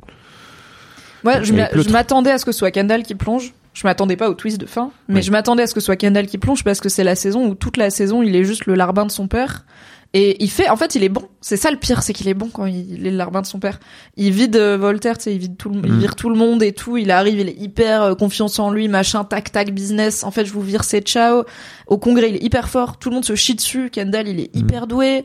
Et en fait, bon, il y a son rap, ok, mais même ça, tu peux te dire c'est gênant, mais c'est Kendall en vrai, tu vois, c'est lui aussi, quoi. Pourquoi pas? C'est c'est un moment de génie son rap. Oui, c'est pas euh, comme son anniversaire déprimant de la Oui. saison 3. C'est pas genre Kendall qui a pris trop de cocaïne, même si il a probablement pris la cocaïne. C'est un vrai truc un peu débile de Kendall, comme Roman, des fois, il a des idées débiles, tu vois. Euh, et du coup, c'était genre, bah, en fait, son père, ça l'intéresse pas s'il est bon et qu'il est son larbin. Il y a plus rien à casser, il est tout vide. Et de toute façon, son père aura toujours ce cette épée de Damoclès au-dessus de sa tête. Donc, euh, et aussi, euh, peut-être qu'il y a un, moi, je pense que j'avais un peu l'idée de, ça reste, tu vois, peut-être qu'il y a un peu de méfiance encore. De, c'est quand même le gamin qui a failli m'avoir, tu vois. C'est pas plus mal s'il va en prison pour moi, ça va le calmer un peu. Il a quand même failli gagner. Il a essayé trois fois dans la saison 1 et à chaque fois il est passé pas Mhm. loin. Donc là, Logan il le tient, mais il sait peut-être pas jusqu'à quand parce qu'il se dit peut-être il y a un peu de moi dans ce gamin aussi. Ça reste my number one, my number one son. Ce dialogue là sur les Incas qui, qui sacrifient leur fils au soleil, j'étais là, waouh, Waouh. c'est incroyable. Oui, alors Gay Gay Hanzin rappelle dans le chat, il faut dire que Logan aussi a été battu. Oui, bien sûr, c'est aussi une série sur les cycles de la violence Ah oui. et les cycles de la toxicité, de. Avoir des traumas et pas les régler, ça fait que tu reproduis tes traumas et que tu les transmets bah, notamment à ta progéniture. Après, euh, j'aimerais pas être la personne qui est chargée de faire la psychothérapie de Logan Roy parce que ou je pense, j'espère qu'il l'aurait bien payé s'il l'avait fait, mais on sait que clairement il l'a pas fait. Euh, mais oui, il y a ces cycles de violence. Toi, tu t'attendais à ce que ce soit. Alors, est-ce que tu t'attendais à ce que ce soit Kendall qui plonge? Oui. Et est-ce que tu t'attendais à ce qu'il ait un sursaut de vie? Non. Ah, moi non plus. En fait, pour moi, c'était juste la fin de la saison. C'était ok. En fait, fin de saison 1 T'as ton père qui te tient par les yucks et en fait il va pas te, il va pas te les lâcher pendant toute la saison 2 Ah, c'est exactement ce un qui bon se passe Doberman, le Logan. hein. et, et en fait euh, pour moi c'est ok donc saison 3 euh, Kendall est mort en fait qu'est-ce qui va se passer entre euh, Shiv et Roman pour la succession voire même quelqu'un d'extérieur? Euh, mais je suis convaincu que Kendall va juste aller se sacrifier et qu'il va je sais pas tu vois ils vont ils, ils vont ils vont créer autre chose autour de ça mais pas Ouais. du tout qu'ils reviennent effectivement en mode euh, allez jette Ça ses feuilles en les partant feuilles là. et tout, là, machin. Il faut quand même noter que c'est pas hein. mal grâce à Greg, qui a peut-être Mhm. été la pièce manquante du puzzle et qui a donné à Kendall l'étincelle qui lui manquait. C'est qu'il, en fait, quand Kendall y part, pour normalement faire son discours où il confesse euh, que c'était lui qui était responsable et qu'il va se, voilà, se faire incarcérer pour le scandale des croisières, il est tout seul dans l'hélico avec Mhm. Greg. Et Greg, qui est chargé un peu toute la saison de son bien-être. Il doit le chaperonner, il doit surveiller qu'il prend pas trop de drogue. En gros, c'est l'antenne de Logan sur Hmm. Kendall, mais au final, c'est une antenne euh, qui a son propre agenda aussi. Et je sais- bah, c'est du coup probablement Greg qui lui dit. Tu sais, il lui file son appart là. Même si effectivement après il finit par faire une soirée dedans parce que Oui. en fait ils sont oui, mais. Kendall, il lui file un fat appart euh, à New York, euh, qui est aussi sa garçonnière Hmm. personnelle. Bon. Et d'ailleurs effectivement il y a le dernier plan de la, de la saison, c'est euh, Logan qui sourit. Oui, alors il y a eu beaucoup de ce petit sourire. euh, tu l'as pris comment, toi? Ce, ce micro rictus quand il regarde son propre fils l'accuser à la télé? C'est exactement le même sourire que J.K. Simons à la fin de Whiplash. Ah On a fait un film club sur Whiplash, on n'est pas d'accord, mais je suis d'accord avec toi là-dessus. En fait, euh, J.K. Simons, donc euh, si vous n'avez pas vu ce, ce film Whiplash, je vous invite à, le- à le regarder. C'est une relation toxique entre un entre un mentor et un petit génie de la batterie. Et euh, effectivement, le, le mentor a une emprise complètement dingue qui est jouée par J.K. Simons, qui est génial. Et effectivement, le dernier plan, c'est un regard, c'est un échange de regards entre les deux. Et, euh, et en fait, il a il a un rictus euh, qui en dit long et qui en même temps C'est terrifiant, quoi. tu, tu décides, c'est toi-même qui l'interprète en tant que spectateur, quoi, tu vois, ce rictus. Et là, pour moi, c'est exactement pareil. C'est ok, il a fait ça, le boug, parce que vraiment, je croyais pas qu'il en serait capable. Et je lui dis depuis des plombes qu'en fait, il est pas un tueur et qu'il est pas assez bon pour euh, pour me tuer. Donc forcément, il va pas être bon à la tête de cette boîte. Et peut-être qu'en fait, en vrai, tu vois. Oui, oui, bah il y a Caracol sur le chat qui dit en effet, euh, il me semble que juste avant le sacrifice de Kendall, Logan lui dit goguenard qu'il n'est pas assez un killer complètement. Il lui dit Mm. très et je, je sais même pas s'il est goguenard ou s'il est juste direct. Il lui dit Non, you're il not a killer. Et parce que mais bah oui, c'est parce que Kendall il lui demande, dis-moi juste, est-ce que j'avais vraiment mes chances? Mm. Est-ce que ça aurait pu être moi ou est-ce que en gros tu m'as baladé tout ce temps? Est-ce que te- tu as cru à un moment que je pouvais être PDG de ta boîte et que tu pouvais me la léguer? Et c'est là où Kendall lui dit, où Logan lui dit, t'as pas ce qu'il faut, t'es pas un tueur.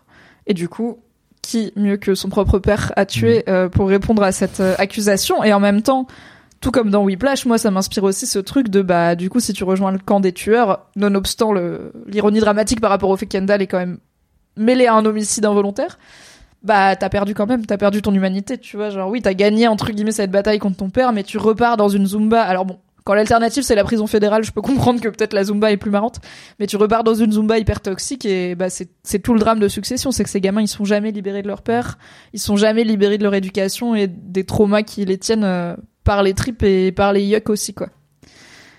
Ce qui est super ironique de lui dire que c'est pas un killer parce que Logan lui tenait les couilles toute la saison justement parce que Kendall a littéralement tué. Tout à fait. Alright, saison 3 Let's go.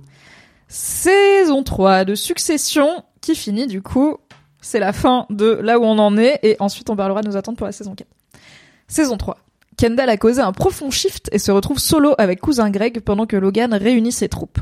Chauvin, Roman et Jerry retournent à New York pendant que Logan se terre à Sarajevo avec la team Thune et Grosse Couille.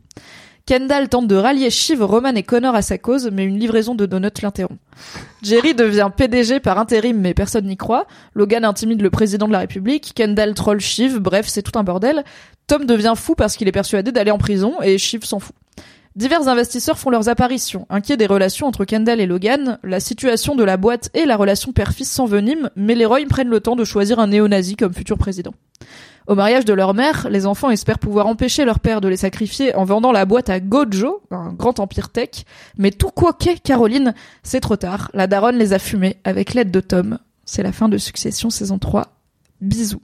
Et encore, j'ai réussi à ne pas évoquer la dick pic, à ne pas évoquer la relation bizarre entre Roman et Jerry, à ne pas évoquer l'anniversaire de Kendall qui à un moment crève cœur à tous les niveaux. Donc on va parler de tout ça, mais je me suis dit que mes résumés étaient déjà un peu longs parce qu'en Mhm. fait il se passe, en fait il y a des re- il y a des trucs tu te dis ça va tenir la saison et ça tient vraiment un demi épisode et c'est déjà euh, bah là Kendall a reperdu et du coup c'est Reshiv qui croit qu'elle va y arriver, ça va très très vite.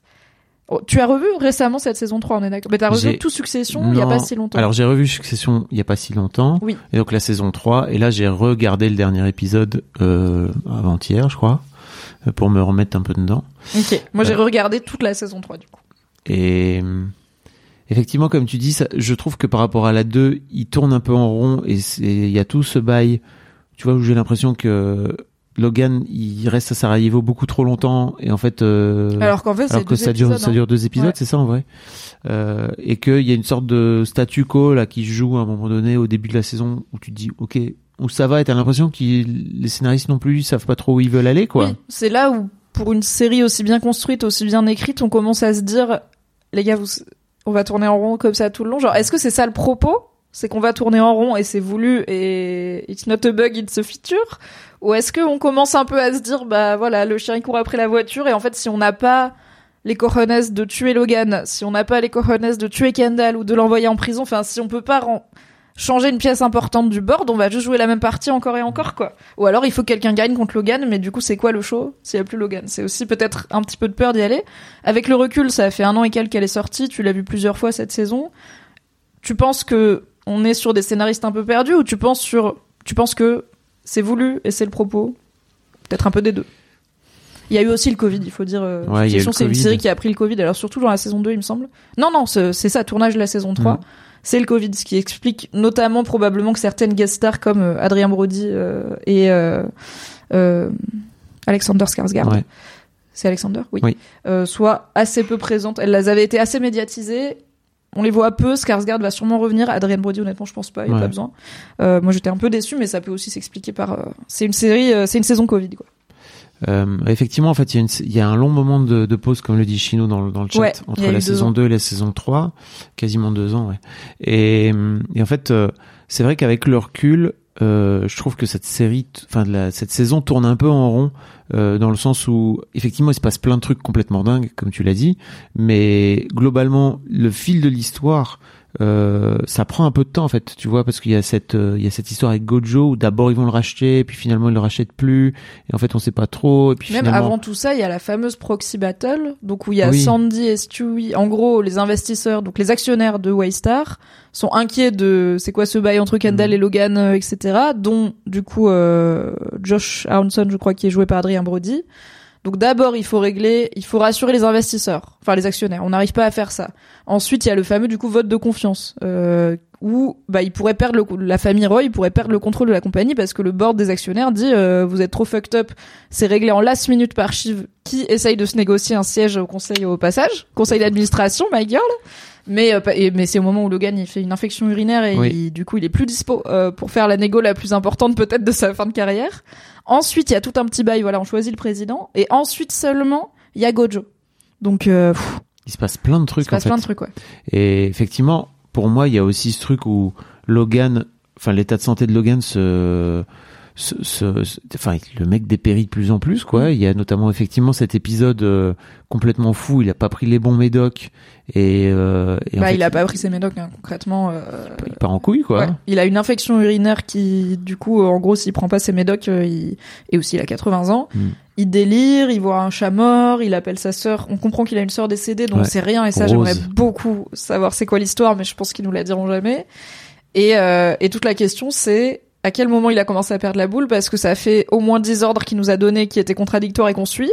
Ce qui peut être juste Logan, ou ce qui peut aussi être Logan a perdu la boule et du coup on sait pas ce qu'il faut faire, quoi. Il a une aventure avec son assistante et en fait tu te dis non mais les gars, en fait, enfin vous avez vraiment beaucoup beaucoup d'armes pour juste venir le, le piler en fait et lui dire bon bah mec euh, t'es plus à la Oui, mais encore une fois, ça fait trois saisons que Kendall Ouais. il essaye et qu'il est toujours armé et qu'il a toujours l'impression Ouais. d'avoir un arsenal euh, surdéveloppé et qui et que en fait il suffit d'un d'un bouchon sur le périph ou de juste Logan always wins. Et il le Mm. prouvera encore à la fin de cette saison euh, infection urinaire ou pas euh, en fait il, à la fin il alors il garde pas sa compagnie. C'est ça aussi c'est que c'est un, un autre truc euh, qu'a pointé Joanna Robinson du coup qui est critique série et qui débriefe aussi Succession aux US c'est que à chaque épisode de Succession et à chaque saison elle aime bien se demander qu'est-ce que ça veut dire gagner et en fait, tu peux jamais gagner avec Logan parce que lui-même, il change tout le temps les règles de ce que ça veut dire gagner. Et par exemple, dans cette saison 3, l'un- la quasi-intégralité de la saison 3, le but gagner, ça veut dire la famille garde le contrôle de la de l'entreprise, de Waystar Royco. Et au dernier épisode, Logan, il décide de vendre Way- Waystar Royco à, à, Jo- à Gojo. Et il finit en disant I fucking win, mais parce qu'il a décidé que gagner, ça voulait plus dire la famille reste en contrôle, parce que ces gamins, ils sont Mm. là. Non, mais désolé, mais nonobstant le fait que tu viens de nous rouler dessus, enfin, what the fuck, tu vois, c'est quand même l'entreprise familiale et tout. Et lui, il est là, je m'en fous, j'ai gagné, je vous ai ken. Donc tu peux pas, c'est un peu le dicton qui dit, euh, c'est comme jouer aux échecs contre un pigeon, tu vois. Ouais. Ça sert à rien parce qu'à la fin, il va chier sur le plateau et renverser les pièces. C'est pareil, c'est que le gars, il est là, face, je gagne, pile, tu perds. Tu peux jamais t'en sortir. Ah ouais, et cette euh, bon bien sûr cette fin de saison est extraordinaire et à vrai dire moi ce tout ce dialogue qu'il a eu moi à, vrai, euh, à titre personnel Attends, quel dialogue? euh, le dialogue qu'ils ont sur euh, à la fin de la saison. Alors attends, avant d'arriver à la fin de la saison, euh, est-ce que t'as cru à un moment que les trois Roman, euh, Shiv et Kendall allaient réussir à s'allier? Parce que pendant la saison, c'est une possibilité, notamment avec le fameux épisode des donuts. Avant les donuts, c'est une possibilité. Il y a même Connor qui est là, qui est là. Mhm. Bah en fait, peut-être, tu vois, peut-être on peut faire ça. Parlons de l'épisode des donuts. Qui a envoyé les donuts? Qui a envoyé Qui les a- donuts Qui a prévenu Logan qui, qui veut goûter les donuts en premier parce que bah Oui. non quand même, Non. il empoisonnerait pas ses propres enfants non? Et même, Ah. ils disent, non, ils disent pas, il empoisonnerait pas ses propres enfants, ils disent, il enverrait pas des donuts empoisonnés là où ses petits-enfants habitent. Ils disent pas, il nous empoisonnerait pas nous. Il dit quand même, il a des petits-enfants.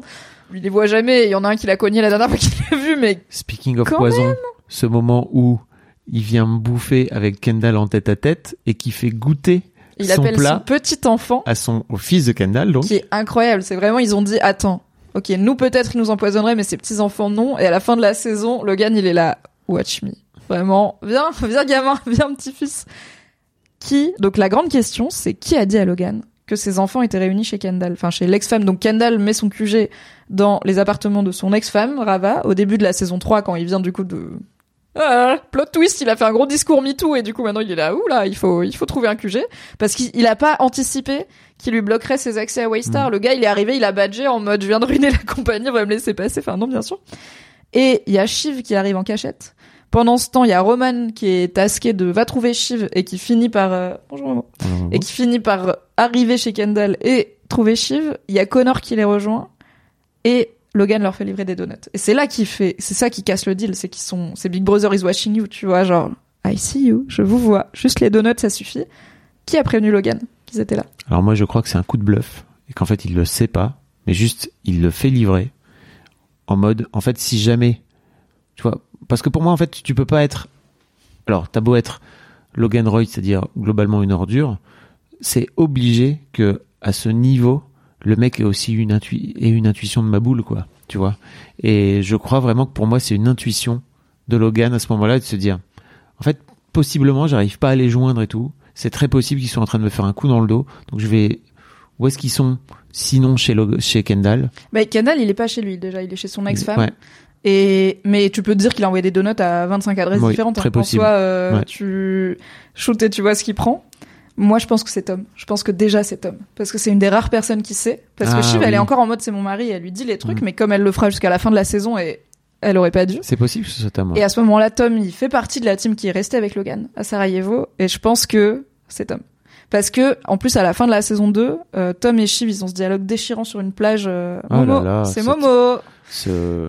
Où euh, Tom ce- a cette réplique Ah, c'est où il lui terrible. dit Je sais pas si la peine que je ressentirais sans toi serait vraiment pire que la peine que je ressens à être avec toi. Et t'es là, bah faut divorcer, vraiment, vous êtes mariés depuis genre six mois, quand on arrive à te dire ça, c'est pas bon. faut rompre, faut rompre Oui. tout de suite. Et ils rompent pas, et ils restent ensemble. Et pour moi, là, Tom, il est déjà en mode. Ok, je vais. Pour moi, c'est lui qui. Mais c'est une possible. théorie non confirmée qui est Possible, possible. un peu réactivée par le fait qu'à la fin de la saison, Oui. bah, Tom, pour le coup, très clairement, Là, et c'était pas forcément prévu d'être aussi clair, mais enfin, bref, on va en parler. Euh, Tom est très clairement euh, tout quoi Philly, c'est le Judas de Shiv. Euh, donc, est-ce est-ce que t'as cru que peut-être les frères et sœurs allaient s'allier et gagner? Ça fait depuis la saison 1 qu'il y a régulièrement des moments où ils se disent, en vrai, si on s'y met tous les trois ou tous les quatre, selon s'ils invitent Connor ou pas, on pourrait y arriver et que comme tu dis, ça marche pas. Est-ce Bah, que t'as continué à y croire?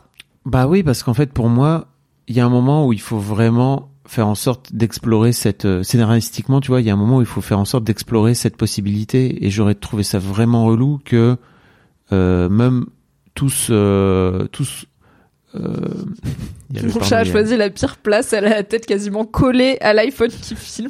Vous ne la voyez pas, mais elle est très bête. ouais. Euh, donc ouais, en fait pour moi ça aurait été euh, pas normal que euh, dans ce moment-là, là où ils se retrouvent euh, bah, en train de se faire niquer tous les trois par leur daron, tous les quatre, euh, ils se disent pas ok donc maintenant c'est le moment ou jamais parce que tu vois et qu'ils se Ah, disent tu juste- parles du final. Ok, oui, oui. De quand ils se, quand ils Parce essayent que- de s'unir à la fin. ouais bien sûr Bah, Je, Et je-. C'était plus genre au fil de la saison.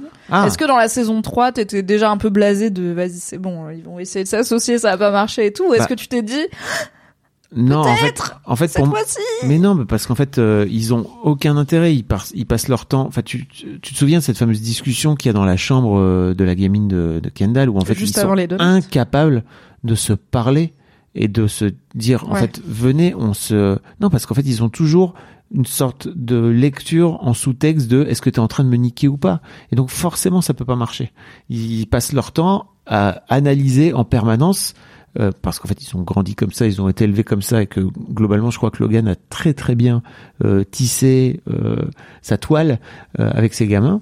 Ils passent leur temps à partir du principe que l'un ou l'autre va venir les niquer quoi. Enfin je crois hein, en tout cas. Ouais, je suis assez d'accord. euh, je pense qu'ils sont difficilement capables de s'associer. Et en même temps, je trouve que je suis moi-même symptomatique de ce que Succession raconte, c'est que j'ai encore espoir. Alors, on en parlera après des, plus précisément de la saison 4, mais je me dis encore, peut-être que dans la saison 4, ils vont s'allier, peut-être que cette fois sera la bonne, parce que ça y est, genre, c'est vraiment trop tard, leur père, il les a vraiment trop maltraités, ils vont comprendre pour cette fois, et peut-être qu'en fait, la saison 4, ça va être aussi, bah non, Logan, il va réussir à leur faire croire que toi, tu seras mon préféré. C'est la saison finale, donc peut-être qu'on va commencer à boucler des storylines, mais tu vois, j'ai toujours Hmm. un petit peu d'espoir. Avant de parler du final de la saison 3, il y a un thème qu'on n'a pas abordé et qui moi me plaît beaucoup dans Succession, c'est la politique. euh, qui arrive euh, plus fortement à la saison 2 avec euh, donc Connor qui décide de devenir président. c'est ma storyline préférée. Je suis désolée mais Connor, c'est pas mon perso préféré, bah c'est pas le plus passionnant, mais c'est mon perso comique Mm. préféré. À chaque fois qu'il est là, je suis trop contente. Je suis là, putain, Connor, il est trop gênant, c'est trop bien. Et il est en même temps, il est ravi de la crèche, il met son vin dans des mixeurs, il s'en bat la race et tout. Vraiment, Connor, il est là avec sa femme qui est un peu une escorte, mais il est là, ouais, tu m'aimes, tu m'aimes pas, c'est pas grave et tout. Je l'adore. Et euh, et il y a ce thème politique qui arrive avec Connor. On a aussi, bah, du coup, un présentateur d'alt-right euh, sur ATN, qui est donc la chaîne de Waystar Royco, qui est quand même un plot point important. Il y a notamment tout un épisode euh, qui s'appelle Safe Room, où il y a un suicide sur les locaux de Waystar, mais ils pensent qu'ils sont attaqués parce qu'ils arrêtent pas de se faire insulter parce qu'ils ont embauché, en gros, euh, je sais pas, Alain Soral, tu vois, euh, ou euh, Julien Rochdy. Et euh, et il y a carrément dans l'épisode 3, euh, dans la saison 3, cet épisode où ils vont choisir le prochain président. Donc la storyline, c'est que le président actuel est un républicain, que Logan méprise mais qu'il a globalement dans sa poche. The Raisin. The Raisin, euh, qui a l'air d'être un peu Trumpesque, voilà. Euh, mais on n'en sait pas On beaucoup. comprend que c'est Trump en plus, pour moi. Oui, bah ça, ça lui va bien en tout cas comme nom quoi. Et qui est censé se représenter pour un second mandat, mais euh, comme il est pas assez euh, en défense, en gros, il veut pas. Désolé, j'ai viré mon chat de la table. En gros, il veut pas donner à assez d'immunité à Waystar pour cette histoire d'enquête fédérale sur euh, qu'est-ce qui se passe sur vos croisières. Et Logan dit, bah on va t'attaquer dans nos chaînes, on va dire qu'il perd la boule, qu'il est trop vieux et tout. Et du coup, le président décide, à cause de Logan, de ne pas se représenter, ce qui est à la fois genre, haha, on l'a bien ken, et à la fois, alors c'est chiant parce que c'est bien quand on a le président des États-Unis dans notre poche. Du coup, ils vont à un genre de sous-congrès républicain ultra niche, genre les 1% des 1%, où le but officieux et assez vite officialisé, c'est littéralement, on va choisir le prochain président parce que la personne qui aura la majorité dans cette salle composée des gens les plus puissants et les plus riches des États-Unis, c'est la personne qui aura le pouvoir médiatique et financier d'accéder au pouvoir. Et donc on a plusieurs candidats possibles uniquement républicains qui se dessinent, et notamment euh, Ben Mencken, euh, qui est un genre pareil de mec alt-right, euh, un peu provoque, enfin hyper provoque, beau gosse, très qui fait passer ses idées au début pour un truc de bon sens et assez vite il parle de H, enfin il parle de Hitler en disant H et il dit que c'est quand même mieux quand les gens qui nous entourent ils nous ressemblent physiquement donc t'es là oh non c'est un gros arien en fait Ouais. qui a une scène bizarre avec Roman et tout. Moi, j'aime beaucoup ce thème politique Mm. dans Succession et je j'espère j'espérais vraiment si, si la saison 4 était pas la dernière, je me serais dit j'espère que ça va être la saison campagne présidentielle de Connor parce que c'est ma passion. Là, je pense qu'ils ont deux trois trucs autres trucs à boucler. Est-ce que ça te parle toi ce thème? J'ai l'impression que c'est pas trop l'aspect préféré des gens qui regardent la série mais moi j'aimerais trop un Succession full politique limite je prendrais, tu vois. Bah oui, bien sûr. Mais genre je trouve il y, en- il y en a pas assez quoi. Mais le peu qu'il y a, ça fait plaisir. Oui. Non, mais ça donne c'est- pas confiance dans les outils démocratiques mais ça fait plaisir. effectivement cette discussion qu'il y a dans une salle de bain entre Logan, euh, entre pardon pas Logan, Roman mais et entre Roman et, ce- ouais. et ce mec là euh, est complètement dingue. Et c'est là aussi, je trouve, où tu vois les scénaristes ils donnent un peu plus de kudos à, à Roman, où tu commences à comprendre qu'en fait, euh, bah, Roman il pèse plus dans le jeu et il a.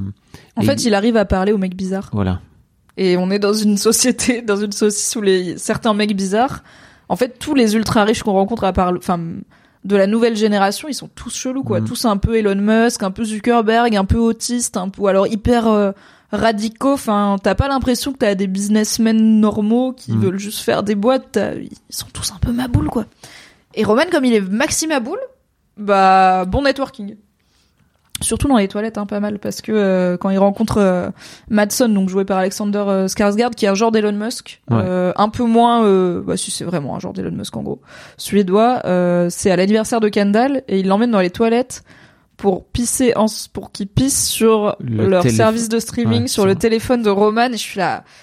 Et il y a des niveaux de symbolique freudienne à décrypter là. Il y en a pour euh, deux semaines. Euh, Roman, on est toujours pas. Roman, il a ce truc d'impuissance. Il a une On sait pas trop ce qui se passe euh, dans la vie sexuelle de Roman. Très amené qu'il a été abusé sexuellement aussi quand il était Mm. petit, peut-être par un des amis de son père et. Enfin, c'est très bresson. Comment il s'appelle le, le mec qui meurt là?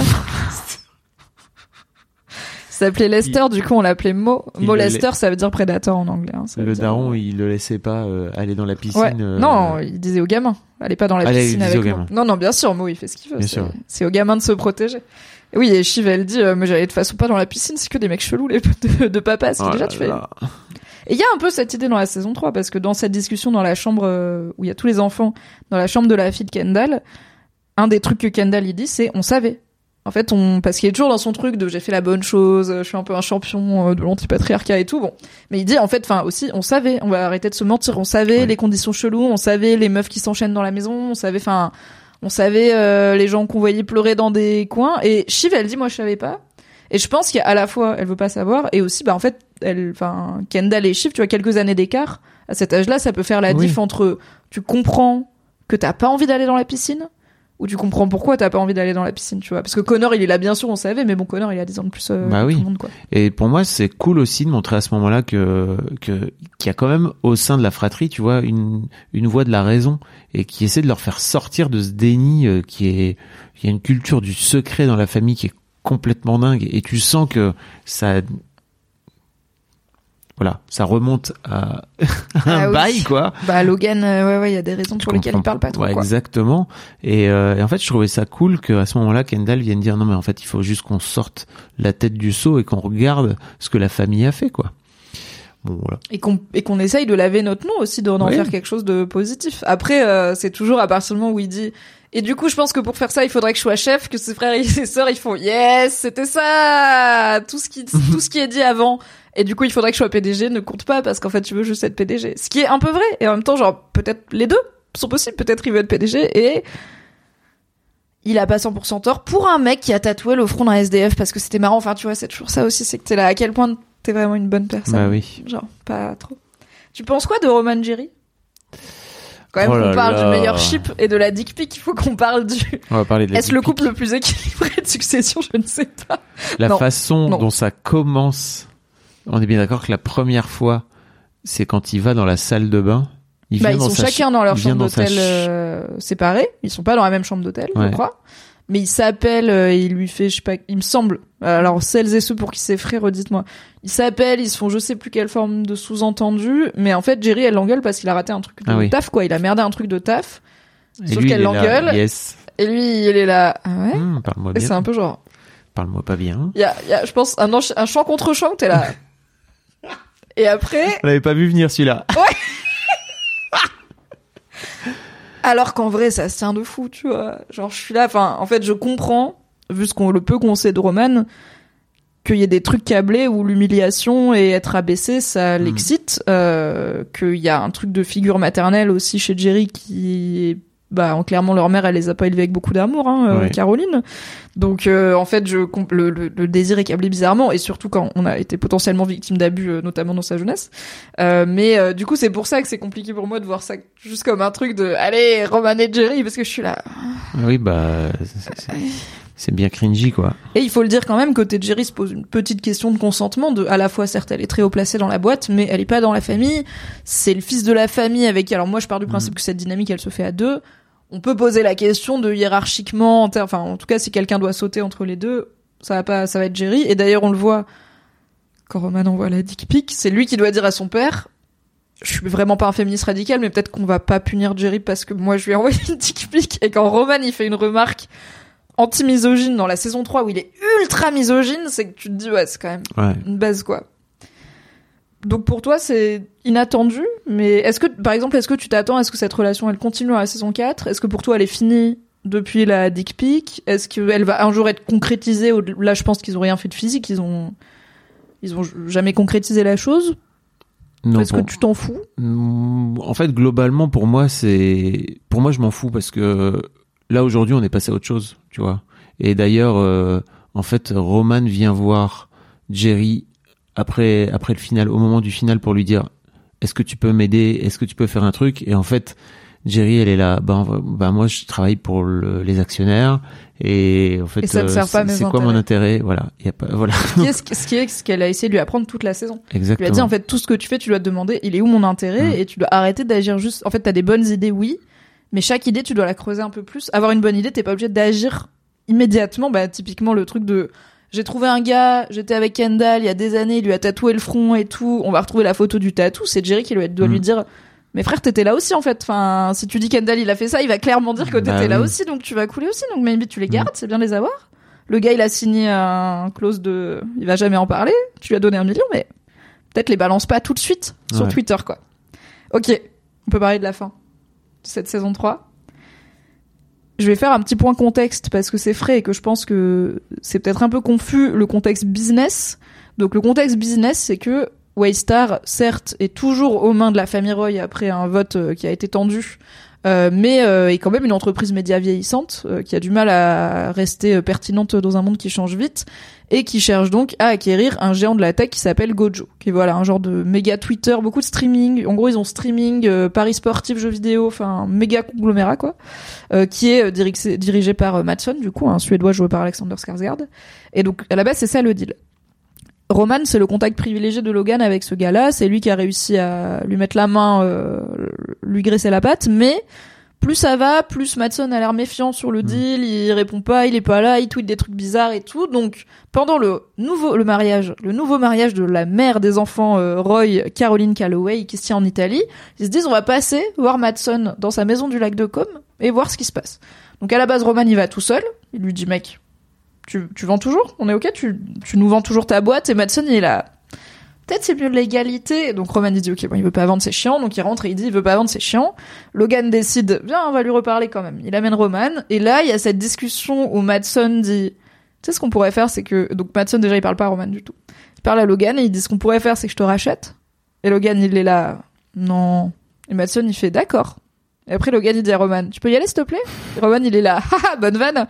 Après il fait tu veux vraiment que je parte? Et le gars il fait ouais on va parler d'autre chose de pas du tout ça non de, de- de- je sais pas de foot peut-être euh, mais sans toi. Au revoir et donc au mariage pas de nouvelles de Logan qui ne vient pas pas de nouvelles de Madson des nouvelles d'avocats d'équipes légales qui commencent à arriver à droite à gauche. Les enfants se rendent compte que leur daron est en train de vendre la boîte familiale à Gojo. Roman est un con à ce moment-là parce que il ne prévient ni Shiv ni Ken. oui Juste, il est toujours convaincu que papa va pas les en. Bah, il croit encore qu'il est le préféré de papa. C'est la première fois que Logan, il Roman, il s'est jamais encore pris la grosse porte. Ouais, ouais. Alors, il s'est pris des coups littéralement de Logan, mais il s'est jamais pris la grosse porte de papa m'a menti, euh, je suis pas son préféré quoi.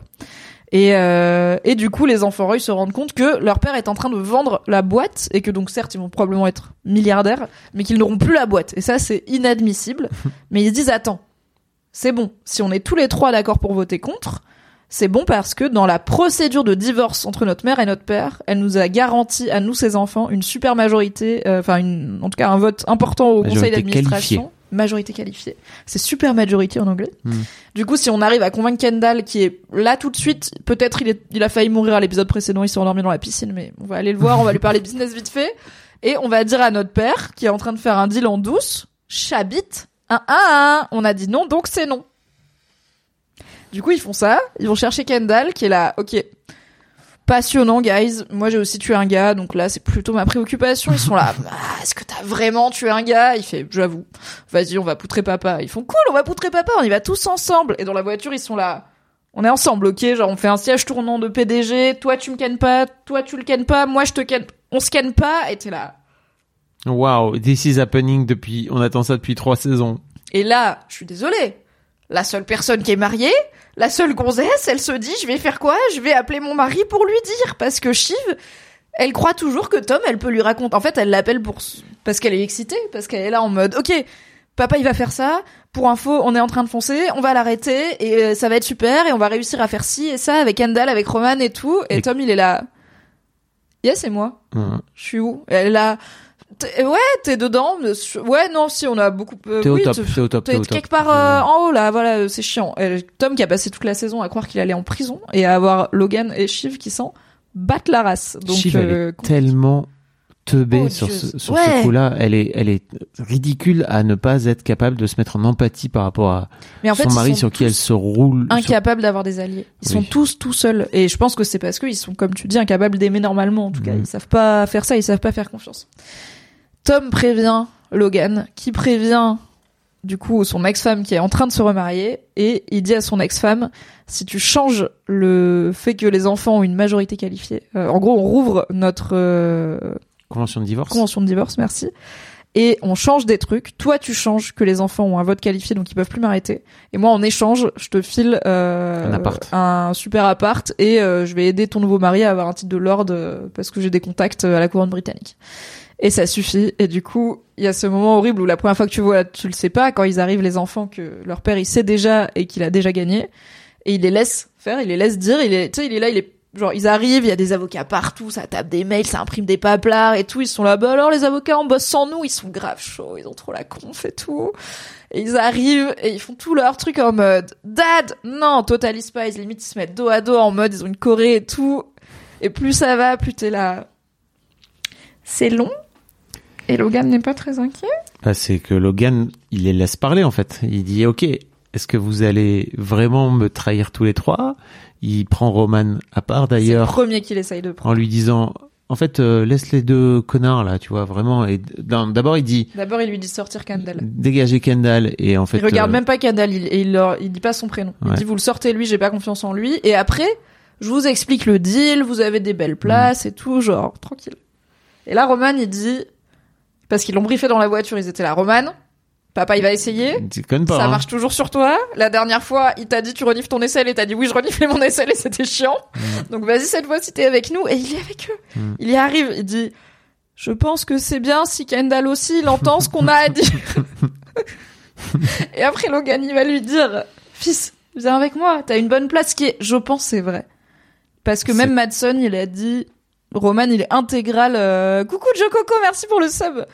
Euh, il a dit Roman il est intégral à la réussite de cette transition, de cette acquisition et tout. Donc Roman il aurait pu jump ship et se sauver lui-même, mais il a décidé de tenir bon. Et ça marche pas sur Shiv non plus. Et au final ils sont tous les trois unis contre leur père. Et là il sort les gros guns. Il sort la carte piège. Il sort le, le coup de fil à la maman. qui oh mais non mais là déjà c'est trop pour aujourd'hui hein. laissez-moi tranquille Ah elle, elle est, elle est fatiguée. Ça l'emmerde de parler à ses enfants surtout qu'elle sait qu'elle a fait de la merde. Niquée. Et je pense qu'il y a un peu la vibe dans cette scène parce que, alors, il n'y a pas que le père et les enfants dans la pièce. Il y a Jerry, il y a Carl, il y a Frank qui sont en train de bosser. Enfin, il y a tout l'entourage proche qui est là et qui assiste à ça. Euh, et qu'on oublie un peu parfois tellement la scène Mhm. elle est intense, mais en fait ils sont là avec leurs ordi en mode bonjour. Et en fait la vibe c'est tout le monde est gêné en mode c'est c'est cruel tu vois. Genre frère t'as déjà gagné, t'es pas, c'est quand même tes gosses tu vois, t'es pas obligé de leur rouler dessus. Et ce que j'avais euh, lu euh, au moment de la sortie de cet épisode, c'est qu'ils avaient tourné pas mal de versions de la fin, où notamment il y a une version où euh, bah, l'entourage est hyper content, tu vois, en mode ah Shell, les sales gamins et tout. Un autre où ils sont euh, vachement plus, euh, bah parce qu'il y a peut-être un peu hein, aussi un côté, c'est des gens qui ont bossé des décennies dans cette boîte et qui voient des gamins. Shiv, elle a jamais travaillé pour la boîte et elle pense vraiment que c'est c'est un dû pour elle, tu vois. Mm. Je pense qu'il y a un truc de, ça leur fera la bite, tu vois. Non, nonobstant le fait qu'ils leur facilitent pas le boulot parce qu'ils arrêtent pas de faire n'importe quoi, ça fait plonger les actions de la compagnie et tout. Mais c'est pas la voie qu'ils ont choisie. Ils ont choisi la voie de ces gens-là, ils sont quand même en empathie, et notamment Jerry qui a cette relation privilégiée avec Roman, mais qui est aussi la marraine de Shiv, par exemple. C'est aussi un rôle féminin assez important dans sa vie, qui sont là, genre, mec, t'es pas, pas obligé de mettre du gros sel, en fait. C'est pas très cool, quoi. Et ce moment où Roman lui dit, euh, bah en fait, tu peux pas nous faire ça, papa. Et lui, il lui dit, mais pourquoi? En fait, il dit, c'est quoi dans tes cartes? Qu'est-ce que t'as Qu'est-ce que t'as à- oui, à venir moi j'ai un deal, c'est quoi, toi, ton Et marché? là, de l'amour. Il fait de l'amour. You come at me with fucking love! Il dit, quand tu te rends compte en fait que ton gun c'est des saucisses. Oui, c'est ça aussi, c'est qu'il a pas 100% tort, où il dit, bah là, ça t'arrange bien de jouer la carte de l'amour. T'es Mm. arrivé pour me planter, c'est juste parce que t'as perdu que tu joues la carte de l'amour, mais en même temps, bah, c'est pas comme s'ils avaient pu la jouer en premier, euh, ça aurait jamais marché la carte de l'amour, quoi. Et il leur dit aussi une phrase que je trouve assez importante parce que, donc Kendall est là, et en fait, Kendall, il est semi-détaché. Il est pas autant à fond qu'il Mhm. a été dans ses autres tentatives d'OPA hostile personnel sur son père, parce que il- vraiment, il y a 10 minutes, il était là, eh, peut-être je vais juste me suicider, c'est ok, tu vois, laissez-moi tranquille, je vais vivre ma vie. Et aussi, il a eu un tête-à-tête avec son père où il lui a dit, ok, j'accepte ton offre rachète mes parts, je me casse. Et son père lui a dit, prank, pas Non. du tout. Je vais te garder à côté, tu vas lire mes mails. Vraiment un connard, bref. Donc il a, en plus, il a pas de sortie, quoi. Il a pas de porte de sortie de cette situation. Euh, et Kendall, il parle à son père et lui dit, mais en fait, enfin désolé, mais tu vas vendre parce que Logan, il dit, euh, c'est le meilleur deal, euh, ça va être genre des milliards et tout. Et Kendall, il lui dit, ok, mais tu vas faire quoi tes milliards? Tu vas les mettre sur la pile avec tes autres milliards? Et Logan, il dit oui. Et ses enfants, ils disent, et nous, on fait quoi? Et ils disent, faites votre propre putain de pile, en fait. Moi, je l'ai construite, ma pile. Qu'est-ce que, et c'est là où je pense qu'il y a un côté un peu whiplash, tu vois, un peu daron, genre, faut se faire soi-même, sur lequel je suis pas sûr qu'on est 100% aligné, où je suis d'accord avec lui d'une certaine façon. Mais peut-être un peu moins que toi. Alors moi, globalement, euh, j'ai beaucoup de mal avec l'idée de- d'avoir la pression pour laisser un héritage à mes enfants, euh, parce que ça me met de la pression en fait au quotidien, et que globalement, je j'ai pas envie de me flinguer la vie ou le peut-être le peu de vie qui me reste, parce que peut-être tout à l'heure je meurs, tu vois, à me dire euh, ok, je vais me sacrifier pour euh, pour mes enfants, là où j'ai la sensation que je suis en train de leur donner des armes plutôt que juste de l'argent qui va leur tomber à un moment donné de Mhm. façon et en fait globalement la question de l'héritage c'est une vraie question qui dépasse juste un petit peu est-ce qu'on est pour ou contre? Ça Attends, histoire de daron, histoire d'argent, histoire Ouais. de succession? ouais Eh, ouais ouais, ouais. je te le donne. hein. mais euh, j'ai j'ai fait j'ai fait trois épisodes sur l'héritage dans Histoire d'argent et c'est toujours passionnant parce que t'as à la fois ce truc de ok en fait j'ai beau ne pas avoir d'argent aujourd'hui je sais pertinemment que à un moment ou à un autre il y a une pile de thunes qui va me tomber sur le coin de la gueule. Moi, je crois que de mes parents, j'aurais pas grand chose parce que, bah voilà, ils sont pas très riches. Euh, Et en même temps, tu sais que cette pile de thunes, alors ça dépend des relations que t'as avec ta famille, mais a priori, elle te tombe sur la gueule parce que des gens proches de toi, en tout cas même en termes de, juste en termes de sang, sont morts. Donc c'est aussi ce truc de oui, ton héritage, tu sais qu'il Ouais. va tomber, mais à quel prix, tu vois? Ouais. Et bah il y a cette phrase dans House of the Dragon où il y a un petit gamin à qui un lord dit mais un jour tout ça sera à toi, tu vas hériter de tout ça. Et le gamin il dit mais le jour où j'hérite, ça veut dire que vous êtes tous morts. Mm. Donc j'ai pas envie de ça quoi. Et c'est un ouais, c'est c'est déjà compliqué même si c'est un rapport sain avec la mort avec tes parents, que t'as un petit peu d'héritage qui peut tomber, tu vois. Genre moi, mes parents, ils, ils sont propriétaires d'une maison, je pense qu'ils ont un peu d'argent, donc je vais pas avoir rien quand ils meurent. Mais bon, le jour où j'aurai quelque chose, c'est qu'ils sont tous les deux morts, et je suis là, bah, à choisir, euh, je, je préférais qu'ils soient pas morts, je pense. Après, tu vois, je comprends que Logan se dise, ok, en fait, à un moment donné, vous avez 30, 35, 40 ans, euh, démerdez-vous, en fait. Tu vois, j'ai la sensation, enfin, il peut avoir la sensation d'avoir, alors certes, avec plein de fuckeries et tout, toute la fuckerie du monde qu'il a foutu sur ses gamins, etc. Mais en fait, quand même, en termes de patriarche, il a pourvu, quoi. Tu vois, il a, il a fait Il a le job. provide. Il a, Mais il- qu'est-ce que ça veut dire provide, quoi? Bah, il ça- aura provide oui. les hélicos et les vacances aussi. à l'ancienne, tu vois, en mode Ouais. euh, le et puis il leur a donné le ce que lui, il avait pas aussi. Exactement. Euh, là où tu peux te dire, bah en fait du point de vue de Logan, euh, peut-être qu'il peut se dire, ok j'ai fait le job en vrai parce que je, je suis arrivé et aujourd'hui mes enfants ils manquent de rien et donc Oui, à un moment donné, Il leur dit assez clairement une fois ou pouvez-vous deux, genre, eh oh, aussi, hein, Euh, tu vois. ça va, votre vie, c'était pas trop Mm. dur. Et même bah, dans cet épisode, Connor, il dit à Kendall, euh, ouin ouin, ta cuillère en argent, elle était pas assez brillante. Connor, qui lui-même est né dans cette famille hyper riche, mais en gros, Kendall, il dit, vous vous rendez pas compte, euh, quand tu crois que papa, il croit en toi, et que toute ta vie, t'as cru que t'allais faire ça, et qu'on te l'enlève, Mm. et Connor, il est là, mec. En fait, fut un temps, j'étais moi le fils aîné. Et vous êtes arrivé, et il dit, j'ai pas vu papa pendant trois ans, quand vous êtes arrivé. Mm. Genre, tu sais pas, tu vois, genre, euh, ouin ouin, euh, papa, il m'aime pas assez, bah, vas-y, grandis, tu vois, it's not about you, quoi. Et après, ça en dit long, je trouve, sur notre propre rapport à l'argent, où on peut avoir la sensation que, euh, en fait, quand on a de l'argent, ça règle tous les problèmes. Euh, mais en fait, euh, l'argent ne t'achète pas le bonheur, quoi qu'il arrive. Il te Non. le facilite et il te, le- il te je crois qu'il Bah, te ne pas en avoir, ça te crée malheur, lubrifie ça, oui. grandement, quoi, l'argent. Mais effectivement, quand t'es né dans une famille toxique avec un daron complètement fou, bah t'as beau euh, avoir tout de la thune du monde, à un moment donné, ça, ça, ça t'achète pas de l'amour de papa, quoi, tu vois. Et ça t'achète pas la capacité à vivre sans l'amour de papa et à juste dire, ok, bah, je coupe les ponts, il m'aimera pas. Là où je trouve que Kendall, que Logan, il est injuste euh, pour changer et toxique pour changer là-dessus, c'est que il leur a jamais vraiment appris à faire leur propre pile. Oui, il, a, les a modelés comme ça, il les a gardés dans son orbite. Tu vois, Shiv, c'est la seule qui avait un peu une carrière et tout, bah, il l'a arraché à son monde politique en lui faisant miroiter, tu vas être PDG. Bah, en fait, prank pas du tout. Est-ce que tu penses qu'il a été sérieux à un moment? Est-ce que tu penses qu'il y a une des fois où il a dit à Shiv, c'est toi qui étais réel? Non, non, non, non. Pour moi, il joue en permanence entre les entre les trois, en fait. Il, c'est, c'est, et je crois qu'il a toujours fait ça. Moi, je, pense qu'il y a, je- je pense qu'il y a un peu de lui qui à chaque fois se dit, en fait, je pense qu'il y a un peu de lui qui Ah oui. préférait quand même que la boîte aille à Oui. un de ses enfants parce qu'il y a un truc très narcissique, tu vois, de c'est des- c'est mes enfants, c'est moi qui les ai faits, c'est littéralement mes gènes et tout. Euh, donc je dis pas que c'est altruiste. Et je pense qu'il a une partie de lui qui espère qu'un de ses enfants soit à la hauteur. C'est juste que il est pas capable de réconcilier ça avec le fait qu'il est incapable de lâcher prise et, et de ne pas se sentir menacé dès qu'un de ses enfants semble être à la hauteur. Oui. Mais pour moi, il y avait une petite forme de sincérité. De, à un moment, il dit à Shiv, euh, tu vois, tu vas faire quelques années dans la boîte, euh, un an ici, deux ans là, euh, le temps de te faire la main et tout. Et je pense qu'à ce moment-là, il y a une partie de lui qui y croit. Je pense pas qu'il est là à se frotter les mains en permanence en mode, ah, je lui mens Ouais. et tout. Euh, mais... Mais- je pense qu'il est prompt à lâcher l'affaire quand même. C'est l'un des trucs aussi qui est compliqué quand t'as une boîte, c'est que tu te dis, ok, bah je suis fondateur d'une boîte, euh, à un moment donné, je voudrais mettre un ou une DG à ma place.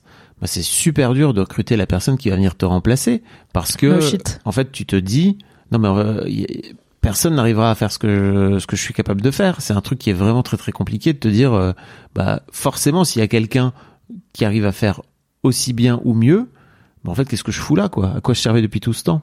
Donc, euh, il y a un vrai truc égotique aussi qui est. qui Bah, un peu comme ce truc de parents, de, une fois que tes enfants ils sont grands, euh, à quoi que sert fais? s'ils sont indépendants quoi. C'est comment Et je- tu gères le vide? Mais je pense qu'il y a aussi un truc alors un peu moins égotique de euh, je veux pas euh, filer ma boîte à quelqu'un qui va la gâcher, tu vois, c'est quand même l'œuvre d'une vie. En plus pour Logan, c'est vraiment une transformation de vie totale, enfin il est parti de rien quoi. Donc je pense qu'il y a Oui. aussi son héritage de bah il y a quand même des marqueurs de bah il y a cet épisode d'Undy euh, l'épisode du rap L to the OG où il a une célébration dans sa ville natale. Alors bon, il a pas envie d'y aller parce qu'il a pas envie de se rappeler de ses racines. C'est aussi la ville où Brian Cox a grandi pour de vrai. Oh, Ils ont mêlé un petit peu la réalité et la fiction. Et euh, voilà, il y a quand même des marqueurs de c'est un, et il parle de euh, quand il est arrivé aux États-Unis euh, les titans de l'industrie, il dit c'était ces géants qui sentaient euh, le lait le et l'or Et l'or. Et euh, il a cette idée voilà très mythique et je pense qu'il a envie de faire partie de ces géants mythiques, tu vois, euh, de l'industrie et du business euh, américain et qu'il a pas envie de laisser sa boîte à euh, bah en vrai Madsen, je pensais pas qu'il lui vendrait sa boîte, mais il est malin et j'ai hâte de le revoir pour le coup Madsen. Mm. Alright, est-ce qu'on a fait le tour de Mm. la saison 3 Non, non, la trahison de Tom. Le dernier plan de la Ah saison oui. 3, c'est pas la trahison de Caroline et euh, l'échec des enfants, c'est Shiv qui voit Tom, qui voit Logan faire un, poser une main sur l'épaule de Tom en passant en mode merci. Et lui ne sait, Tom ne sait pas que Shiv l'a vu. Donc Shiv a une carte dans sa poche qui est je sais que c'est Tom qui m'a trahi. Je crois que c'est la seule des enfants à l'avoir vu parce que ils ont tourné par, pareil, ils ont tourné plein de versions différentes de cette scène. Euh, une où tout le monde voit que c'est Tom, une où personne le voit, une où euh, Shiv le voit et il voit qu'elle l'a vu et tout. Et au final, ils ont gardé. Shiv sait que c'est Tom, Tom ne sait pas que Shiv sait. Je crois pas qu'Andal et Roman y savent. Donc qu'est-ce qui va se passer là-dedans? Et Tom a rallié Greg à sa cause euh, avant d'aller trahir Shiv en lui disant euh, Veux-tu signer un pacte avec le diable? Qui a besoin d'une âme dans tous les cas et il l'appelle directement Sporus, littéralement. Et c'est dans cette scène où je t'ai dit, tu vois, le, langage corporel de Matthew McFadden euh, dès qu'il est avec Nicolas Brown du coup qui joue Greg, c'est vraiment Naokis quoi, roulez-vous des pelles, ils sont là au mariage, penchés l'un contre l'autre, assis en train de se faire des confidences en se regardant avec une intensité folle, je suis là et Greg il ne sait pas de quoi il parle hein. Tom il est là il se passe un truc. Tu vas être dans ma team, Greg il est là. Oh. Je suis là mais calmez-vous enfin, qu'est-ce qui se passe? Qu'est-ce que t'attends de Shiv Tom dans la prochaine euh, Qu'est-ce que t'as pensé de cette trahison? Est-ce que t'avais compris que ok si, si Logan il sait c'est que Tom il les a trahis? Moi j'aurais pas déduit je pense hein, honnêtement. euh. S'ils avaient pas montré l'accolade sur l'épaule de Tom, je pense pas que j'aurais compris. Ah bah si. C'est Tom qui a dit à Logan qu'ils arrivent. Du coup, Quand- Logan a eu le temps de s'arranger avec Caroline. Tu vois. Ah mais si, parce que quand les il- donuts, j'avais pas compris au début. Ah. Et on n'est pas, mais on n'est pas d'accord sur les donuts. Ah, sur les donuts, à vrai dire, je l'ai- je l'ai, pas, mais Oui. là, là, t'as quand même cette discussion de est-ce que tu veux signer un pacte avec le diable? Enfin, tu vois, c'est vraiment Oui, le. Mais en vrai, là, c'est le moment où Shiv vient de dire à Tom, on va renverser mon père. Donc tu peux dire, Tom, il est en train de dire à Greg, on est en train de renverser Logan, viens avec moi, tu vois.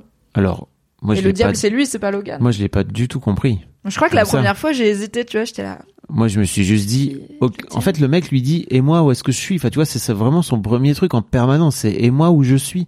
Et en fait, Shiv, elle en a tellement rien à foutre, Ouais. elle balaye ça comme ça, sans prendre une Non, seule seconde soin de son mec, en fait, clairement. Moi, je me suis dit, mais c'est sûr et certain, en fait, que l'autre, il va. N'oublions pas, il le dit à un moment donné dans cette fameuse euh, discussion avec euh, avec Kendall, en sortant du fameux diner là. il, en fait, c'est prophétique. Il le Oui. dit. Il dit, en fait, Tout est. Logan s'est jamais fait niquer. Et en fait, je crois qu'encore une fois, tu vas perdre. Et il le dit. Enfin, Bah, tu vois, tout est hein. écrit. Il un sur le bon cheval. Exactement. Il y a un moment donné où vraiment, Ken part du principe que Tom a choisi son camp depuis longtemps. Et comment t'interprètes le fait que la seule question un peu précise que Greg lui pose, c'est est-ce que j'aurais le droit d'avoir mon propre Greg? Parce fait, que moi j'ai trouvé genre ma boule quoi, j'étais là.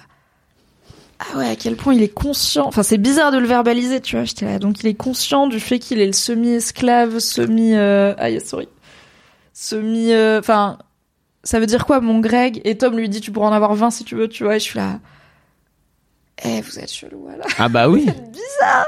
Oui, bien sûr. Bah, non, en fait, pour moi, c'est juste la continuité de leur euh, de leur relation. C'est-à-dire, est-ce que je vais avoir le droit, moi, d'avoir des enfants après, euh, euh, comment dire, et d'avoir la même relation niquée avec toi, Oui. avec une sorte de sbire, quoi, de la même Oui, façon. est-ce que je pourrais moi aussi maltraiter, Ouais. et groomer et modeler quelqu'un On a vu Tom être très cruel aussi avec d'autres employés. Il a Mhm. quand même utilisé un subordonné comme repose-pied à un Comme- moment. Comme table basse ou Comme repose-pied, non. Il a vraiment ses pieds dessus. Euh, Il y a eu toute la scène où du coup il y a le lockdown euh, à Waystar Royco où Tom clairement il court en disant excusez-moi c'est la direction pour aller en premier dans la safe room parce qu'il croit qu'il va se faire tuer.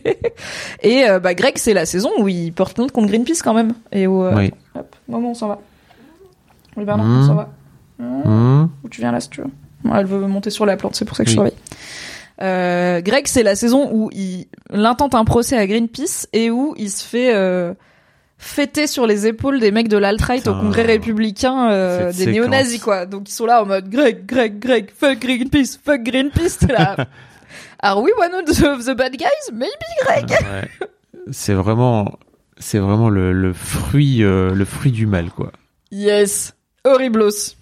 Ok, donc c'est là qu'on en est dans Succession. Je pense Mhm. qu'on a fait le tour de ces trois saisons. On est potentiellement sur une saison 4 qui va commencer avec la famille Roy qui n'a plus les points pouvoirs, les pleins pouvoirs en tout cas sur la firme Waystar Royco, sur peut-être trois enfants Roy, voire quatre, si on inclut Connor, on sait pas trop où on en est, on en est Connor, qui vont peut-être être unis contre leur daron, mais tu vois, je me sens bête en disant ça parce que j'ai l'impression que ça fait trois saisons qu'on croit ça et que ça arrive pas, donc je me dis, est-ce que genre, est-ce que c'est, est-ce que je reflète le message du show en continuant à y croire alors que les traumas c'est cyclique et qu'on n'en sort pas? Je Ouais. ne sais pas. Qu'est-ce que t'attends pour cette saison 4 de Succession? Bah pour moi, déjà le début de la saison, ça va être un peu la transition. Ça va être très intéressant de voir comment tout ce petit monde euh, finit par intégrer la boîte, comment ils finissent par euh, intégrer aussi ce nouveau perso. J'imagine qu'il va être là. Euh, Madsen Madsen. Je Euh, pense qu'il va être là moins qu'on le croit. Ok. Je pense qu'ils vont et pas euh, en mode Alexander Skarsgård il est cher et tout, genre ils ont clairement du budget. Mais je pense qu'ils déjà ils aiment bien distiller leur euh, leur guest star et que là ils vont être assez resserrés sur la famille parce que bah c'est la dernière saison, il y a 10 Mm. épisodes. Il y a quand même, tu vois, moi je- j'espère qu'on enfin on en parlera mais il y a quand même pas mal de storylines à boucler, j'ai l'impression. Et en fait, je me demande surtout quel va être le rôle de Logan une fois qu'il aura vendu? Parce que est-ce qu'il se barre? Est-ce qu'il reste? Qu'est-ce qu'il fait après ça?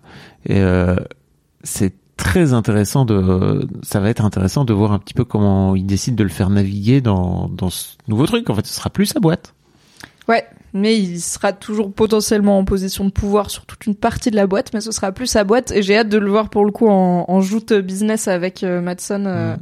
parce qu'ils ont pas du tout la même façon de faire, mais non. on sent qu'ils ont du respect l'un envers l'autre et Mm. Madsen il lui dit dans la même phrase euh, t'es un vieux croulant, un dinosaure euh, complètement à la ramasse euh, et en même temps euh, no disrespect, genre t'es une légende tu vois, mais juste Je respecte la 80 ans. longévité, quoi, je crois. Tu vois, il est vraiment Oui. dans ce truc de. Et il lui dit un truc genre You're a fucking shark. Il y a aussi Mm. je respecte l'agressivité. Tu vois, t'es pas devenu. C'est de tueur à tueur, on se respecte. Et au milieu, t'as Roman avec son café en mode. Putain, c'est guys qu'il là, ouais. C'est c'est le seul qui prend un café. Il prend un café, après elle arrive avec le plateau. Et, et les deux, ils sont là. Genre, même pas, ils lui parlent. Ils sont là, pas de café. Et Roman, il fait Moi, je veux bien un petit kawash. C'est comme Chiv au dîner. Oh là là. Tu- dans le doute, tu... c'est comme ça que j'ai négocié mon anxiété sociale toute la vie. Quand tu sais pas, tu regardes les autres et tu fais pareil qu'eux. Donc là, ils prennent pas de café, tu fais le grand garçon et tu prends pas ton petit kawa. Bref. Et toi, t'attends quoi? Beaucoup de choses. Euh, J'attends que j'aimerais beaucoup que Marcia revienne. Je pense que j'y tiens pas mal. Euh, Ah ouais je trouve que le personnage de Marcia a été un peu, euh, alors soit surécrit, soit sous-écrit. Mais je trouve qu'elle était trop prometteuse pour ce qu'ils en ont fait parce qu'il y avait toute une aura de mystère. Il y a tout un moment où Shiv elle lance une enquête de détective privé sur elle et elle est là, genre littéralement la go elle a popé à 35 ans. On sait pas où elle était avant. Elle est libanaise mais aussi française. Elle a un fils qu'elle place chez Waystar. Elle a de l'argent on sait pas où et je suis là, bah grave cool. Et aussi je trouvais ça très cool euh, que Logan ait une compagne euh, de son, enfin de son âge peut-être pas, mais en tout cas de Mm. voilà pas une petite jeunette. Ça change après et euh, qu'il a l'air de respecter intellectuellement et tout. Et j'aimais bien la relation Marchia-Shiv dans une série qui manque quand même un petit peu de relation entre deux femmes, Oui. euh, parce qu'il y en a pas tant. Et euh, je suis déçue que Marcia ait, soit sortie de la série à la saison 2 pour quasiment pas revenir, donc j'espère un petit peu qu'ils lui do- redonneront une place. J'espère qu'on verra la campagne présidentielle de Connor, et que peut-être que ça sera ça aussi le projet de Logan, tu vois, c'est... Bah, j'ai plus autant de trucs à faire à ma boîte. Si je peux faire de mon fils le président des États-Unis, ça m'assure de garder du pouvoir. Parce que on sait que c'est plus l'argent derrière le, lequel il court, c'est le pouvoir, tu vois. Donc, la Logan, il sacrifie un peu de pouvoir pour de l'argent. Où est-ce qu'il va en retrouver? Bah, ça va peut-être être dans cette. Bon, il y croit pas trop à la campagne de son fils, mais il a quand même des chances de gagner. C'est pas 100% impossible. J'ai hâte de revoir Mencken, le fameux candidat euh, néo-nazi que les Roy ont choisi de pousser, parce que ça aussi, euh, je pense que ça va être, en fait, surtout s'il affronte Connor, ça va être marrant de voir Connor se rendre compte que vraiment son daron va pas être dans cette team, whatever happens. Et j'attends, euh, j'attends une forme de clôture. euh, J'ai un peu peur, je t'avoue, qu'ils se perdent, qu'ils se perdent dans euh, les différentes storylines. Et je trouve que c'est, et je vais pas être en mode, il y a qu'à faire ça parce que je saurais pas euh, finir Succession de façon satisfaisante. Et notamment pour moi, il y a vraiment deux fins. Il y a soit les enfants ils se libèrent de Logan d'une façon ou d'une autre, soit ils se libèrent pas. Et pour moi, ça a même rien à voir avec est-ce que Logan il meurt ou pas, parce qu'il peut mourir et eux ils sont toujours dans son sous son emprise. Souvent, ça aide. Hein. Oui, mais et ils vont finir par s'en libérer. Mais tu vois, genre s'ils s'ils ont pas coupé les ponts, posé une balise ou je sais pas quelle métaphore utiliser avant qu'ils meurent, sa mort va pas changer le fait qu'ils ont une relation fucked up à leur père, à la vie Mhm. entre eux et tout. Euh, donc qu'ils meurent ou pas, pour moi l'important c'est est-ce que les enfants Roy arrivent à se libérer de leur malédiction familiale ou pas? Et je pense pas. Mon pronostic c'est il y a pas de happy end à succession. Je pense que Kendall il meurt pas. Et je pense que c'est un peu triste parce que je sais pas ça va être quoi sa vie. Mais je pense pas qu'il meurt, tu vois, ça fait trois saisons qu'on est là, vraiment le gars il est pas loin du suicide, il y a tout un, enfin il y a un énorme thème suicide autour de Kendall et mort. Est-ce que tu penses qu'il meurt Kendall dans la saison 4 Je me demande, en fait, s'il meurt, à quel point ça peut faire bouger Logan. Hmm. C'est-à-dire, euh, pour moi, c'est vraiment. Ah, ce serait tragique. Est-ce que ça serait un déclencheur, tu vois, de. Ok, en fait, tout ça pour ça? Mais j'y ai cru un peu parce qu'il y a cette fin d'épisode, d'avant-dernier épisode dans la saison 3, où euh, bah, Kendall s'endort dans la piscine. Et en vrai, il y a pas mal de gens qui avaient douté, genre, Ouais. ça ça y est, il est mort Ouais. parce que c'est l'épisode où il dit à Logan, je veux sortir de la boîte, et Logan lui dit non, et lui rappelle Hmm. la mort du serveur. Donc tu dis, bah, le gars, il a, Ouais. il a cash out, quoi, il peut pas sortir de cette situation, il se suicide. Finalement, non. Mais je m'étais dit, ah, c'est peut-être ça qui, effectivement, là, Logan, comment il réagit quand Kendall il suicide, j'ai, j'en, ou qui meurt, j'en ai aucune idée, quoi. Je sais pas du tout. Bon, après, moi, j'aimerais bien qu'il meure, Logan, tu vois, tout Ouais, simplement. faut mourir, monsieur. Il faut. Ça fait depuis la saison 1, ça s'appelle Succession quand même. Il faut juste le buter. Tu penses qu'il meurt genre épisode 1 Non, sinon, sinon c'est trop. Non, non, non, parce que ça voudrait dire. Ou alors euh, vraiment, il s'est passé, genre il s'est passé un an. Non, Ah oui. Ou alors il s'est passé un an et en fait. euh, Moi je pense qu'on va reprendre assez vite après la Ouais. fin de la saison 3, c'est une, c'est une série qui va vite, Mm. Succession, et euh, qui au final se passe sur... euh, Il y a moins de temps qui s'est passé dans l'intrigue que de temps qui s'est Mm. passé dans la vraie vie, je pense. Donc, donc on va aller assez vite. Après, j'ai peur que ils arrivent pas à boucler la saison, la série, quoi, tout simplement. Tu vois, pour moi, ça serait vraiment dramatique qu'ils arrivent pas à, boucler les storylines et, et parce qu'en fait, il y a, je sais pas, il y a 10 épisodes? Ouais, je pense. Sur la saison 3, il y en avait 9. Je sais pas comment là, ils peuvent qu'il faire. 10. Tu vois, je sais pas comment ils peuvent faire pour boucler cette série correctement en 10 épisodes Je sais parce pas. que il y a vraiment. Après, pour moi, s'ils se concentrent sur la relation Logan et les enfants, qui est finalement le cœur de la série, ils peuvent. Et Ouais. ok, on va dire bye à Marcia, on va Mm. probablement dire bye à une partie des pans politiques qui sont pas le cœur de la série, Ouais, même tu vois, si je les aime bien. cette histoire de Menken, là, on s'en fout, en fait. Tu vois, pour moi, c'est vraiment, oui, je sais que ça te rend triste, mais en fait, euh, pour moi, c'est pas, c'est pas important. Oui, c'est pas important. C'était plus une- un commentaire sur le monde et sur Roman Oui. que euh, un vrai, une vraie storyline. Oui. Si Jerry et Roman c'est fini, c'est pas grave, tu vois. Enfin, enfin, si on revoit jamais Mhm. cette intrigue, c'est pas très grave. C'est la dernière saison, donc autant aller à l'efficace pour avoir une fin satisfaisante au cœur de Succession, qui est cette histoire shakespearienne sur euh, un roi euh, en déclin et ses enfants qui sont peut-être qui seront peut-être jamais dignes de sa succession, mais qu'il va bien falloir euh, que quelqu'un lui succède un jour, car l'amour est inéluctable. Bienvenue dans le podcast euh, Feel Good. Est-ce que t'as d'autres trucs que tu t'attends ou que t'espères avoir dans la fin? Euh... Non, Tu penses que Greg y gagne? Ouais. Ça veut dire quoi gagner pour Greg? Bah, pour moi, ça veut dire qu'il devient genre le boss. Je Vraiment. pense aussi. Pour moi, c'est vraiment. En fait, il va leur tous leur marcher dessus les uns après Mm. les autres. Et, et je trouve en plus que ça enverrait le, le bon message, entre guillemets, par rapport à, à tout ce que la série véhicule d'une manière Oui. générale. C'est vraiment. euh, en fait, il faut que tu. Il faut que tu montes sur la tête des autres pour finir par arriver Oui, tu au peux pas quoi. gagner dans ce monde si tu deviens pas comme Ouais. ces gens-là. Et en même temps, je trouve qu'il y a un truc aussi, bah, toujours caustique de succession de, à la fois, tu peux te dire, si Greg il gagne, il réalise un petit peu les valeurs de Logan, à savoir qu'il est parti de pas Mhm. grand chose et qu'il s'est hissé jusqu'au Ouais. sommet. D'un autre côté, c'était le petit-fils d'un milliardaire qui était le frère du boss, tu vois. Genre, on Oui, est quand mais- même en, il est pas, il est à l'anniversaire du milliardaire, c'est comme ça qu'il a son job. Genre, oui, En mais- vrai, les gens comme Greg, ils sont au truc d'orientation des parcs Waystar que, Rom- que Roman il est obligé de faire pendant un épisode. Ils vomissent dans leur costume et ils ont pas de carte sortie de prison, tu vois. Ils restent dans la précarité, ils restent dans la Hesse parce Ouais, qu'ils ont pas un grand-père qui, qui habite sur la 5 avenue euh, dans un penthouse, euh, un immeuble entier, quoi. Mais il est pas. Enfin, tu vois, en même temps, tu dis ça, mais tu vois, il a pas fait d'études. Il est, il est. C'est pas parce qu'encore une Mais fois, il sait parce- qu'il aura 200 millions un jour. Bien sûr, tôt ou tard. Mais justement, ça change tout. Mais en fait, en termes de euh, compétences pures par rapport à la boîte, il a pas fait d'études, il sait pas comment ça marche. Et en fait, pour moi, c'est exactement. Ah oui. euh, bah, tu vois, tu disais tout à l'heure, Shiv, elle est pas très brillante et tout, on sait pas trop. Roman, On on sait sait pas, pas, on sait pas non plus quoi. Bah, pour moi, ça serait vraiment exactement pareil quoi. C'est-à-dire juste euh, le mec, il y est allé au culot et il a joué ses cartes à chaque fois au bon moment. Et il a trahi aussi. Et il, Oui. a, il a poignardé, comme tu dis, il a marché sur la tête des autres, mais activement, parce que Greg, il a un peu cette persona de Oh, je ne sais pas, je suis grand et maladroit et tout.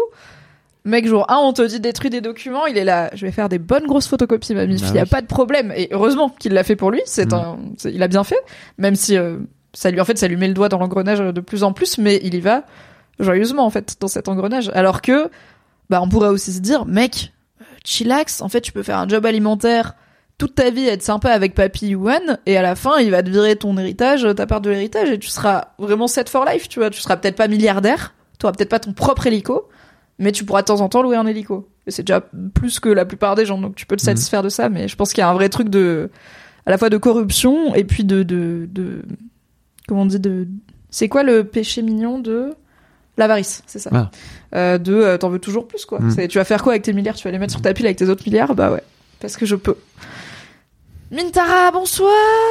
Bonsoir, tu arrives un peu sur la fin, mais c'est pas grave. Ok. Je t'ai fait quelques questions. Rapid fire. Ouais. Bon, la première, on l'a. Ah, si. Du coup, on a parlé de. Du coup, la question c'est Tom ou Greg? Team Tom ou Team Greg? Mais il y a peut-être une alternative qui est Team Tom Greg, parce qu'on a dit on pense que Greg va bien s'en sortir. Est-ce qu'il va bien s'en sortir avec Tom, ou est-ce que il va trahir Tom Il va Et ce trahir sera sa Tom. dernière, évidemment. C'est sûr et certain. Et Tom, il va le regarder en mode. Eh bah, t'as gagné. Bien Je suis joué. fier de toi un peu. Ouais. Je t'ai bien groomé comme il fallait. Comme dit Kendall, you Machiavellian fuck. Ouais, je pense qu'il y aura du respect. Mais à choisir, Team Tom ou Team Greg? Euh... non, moi je préfère Tom quand même. Tout, Ouais, son dos avec euh, quand il se prépare à aller en prison là, c'est tellement. Moi, ça m'a beaucoup touché. C'est à la fois complètement niqué et en même temps, Ah mais j'étais trop empathie. Ça m'a touché J'étais là, mais je suis ouais. terrifiée à sa place. Enfin, et en plus, bah on connaît aussi le système carcéral américain. Mhm. Alors, c'est Tom, hein, c'est un mec blanc, euh, aisé. Il sera peut-être pas dans les pires quartiers, mais c'est quand même la maxi hesse Bah quoi. ouais. Et puis, il a aucun soutien moral. Et je pense que je vois plus dans Tom l'homme qu'il aurait pu être. S'il avait pas cette part sombre, tu vois, de lui qui est Mhm. hyper ambitieuse. En fait, il a quand même, il est gentil, il est cool. Je Ouais. pense qu'il aime Chiffre de fou. bien sûr. Il est gentil avec elle, il est empathique, il a, il y a plein de fois où il est là. Moi, Logan, je pense que Shiv, elle a des bonnes idées et tout, tu vois, il est même ok avec le fait que c'est elle la bosse et que soit lui à côté, donc je suis là, ah, tu aurais pu être une bonne personne. Mm. Donc, Team Tom, toujours. Greg, c'est la pire. La pire race, ok. Tu préfères aller au mariage de Shiv en Angleterre ou au mariage de Caroline en Italie? Ah, euh, en Italie. Évidemment. Ouais. Évidemment. Team Italie. On mange le- mieux. On mange mieux, il fait, il fait beau, il y a, il y a un Ça grand sent la soleil. lavande et tout. Les settings dans Succession, vraiment. Oui. Ça dégouline de pognon cette série, c'est trop. Tu préfères passer une soirée avec Logan ou avec Madsen? Avec Logan. Avec Logan. Ouais. Ok. Je, je me suis dit peut-être c'est obvious, mais en vrai je me suis dit peut-être Madsen comme il a ce côté très euh, européen tech, ça te parlera un peu aussi. tu. Ouais, c'est-à-dire que. Bon, on l'a moins vu aussi, J'aurais euh. sans doute plein de trucs à raconter à, à Madsen et on aurait sans doute plein de trucs à échanger, mais ça serait. En fait, tu vois, Logan, j'ai envie de connaître son histoire. Ouais. Là où Madsen, je m'en bats un peu plus les couilles, quoi. C'est juste, ok, t'es, comme t'as dit, un fucking Elon Musk. pff, pas Plus talentueux je pense, Oui. mais euh, pas plus agréable. Non. Tu préfères interviewer Kendall ou Roman dans Histoire de mec? Ah. Euh, Roman, bien sûr. Ah ouais, Ouais.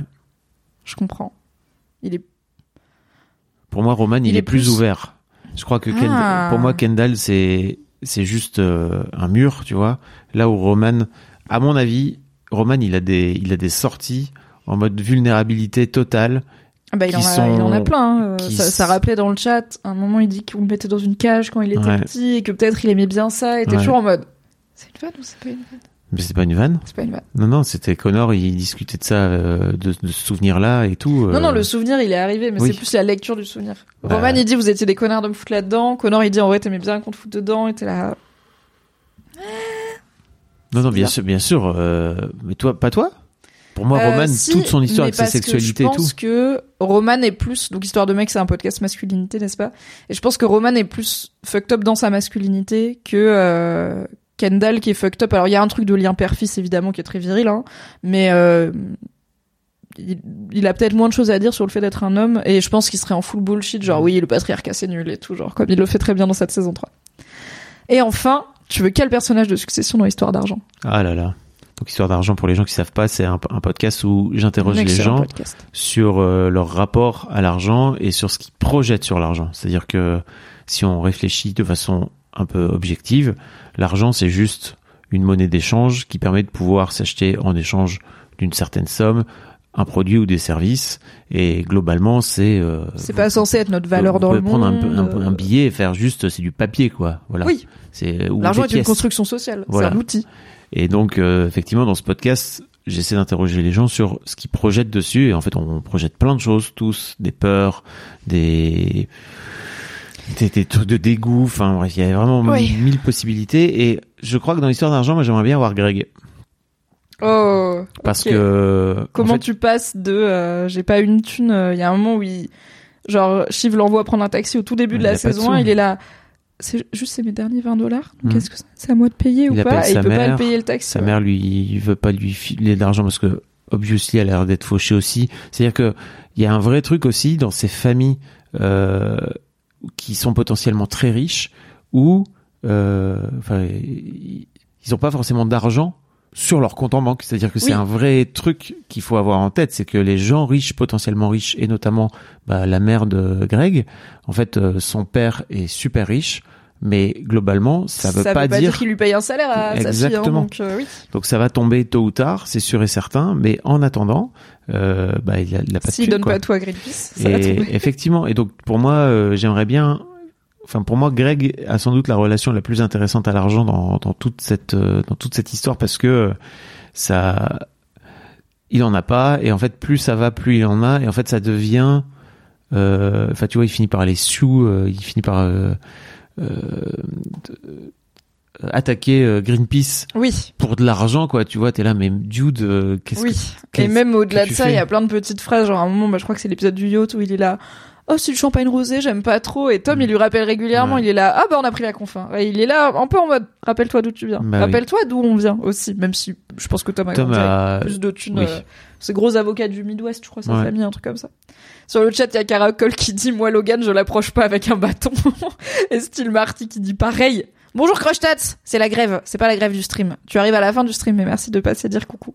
Ouais, je suis pas sûr que j'irai dîner en tête à tête avec Logan parce que j'ai peur de lui, mais honnêtement, Madson n'a pas l'air plus sympa. Non. Même s'il aime les 3 P, Privacy Pussy Pasta, on est d'accord là-dessus.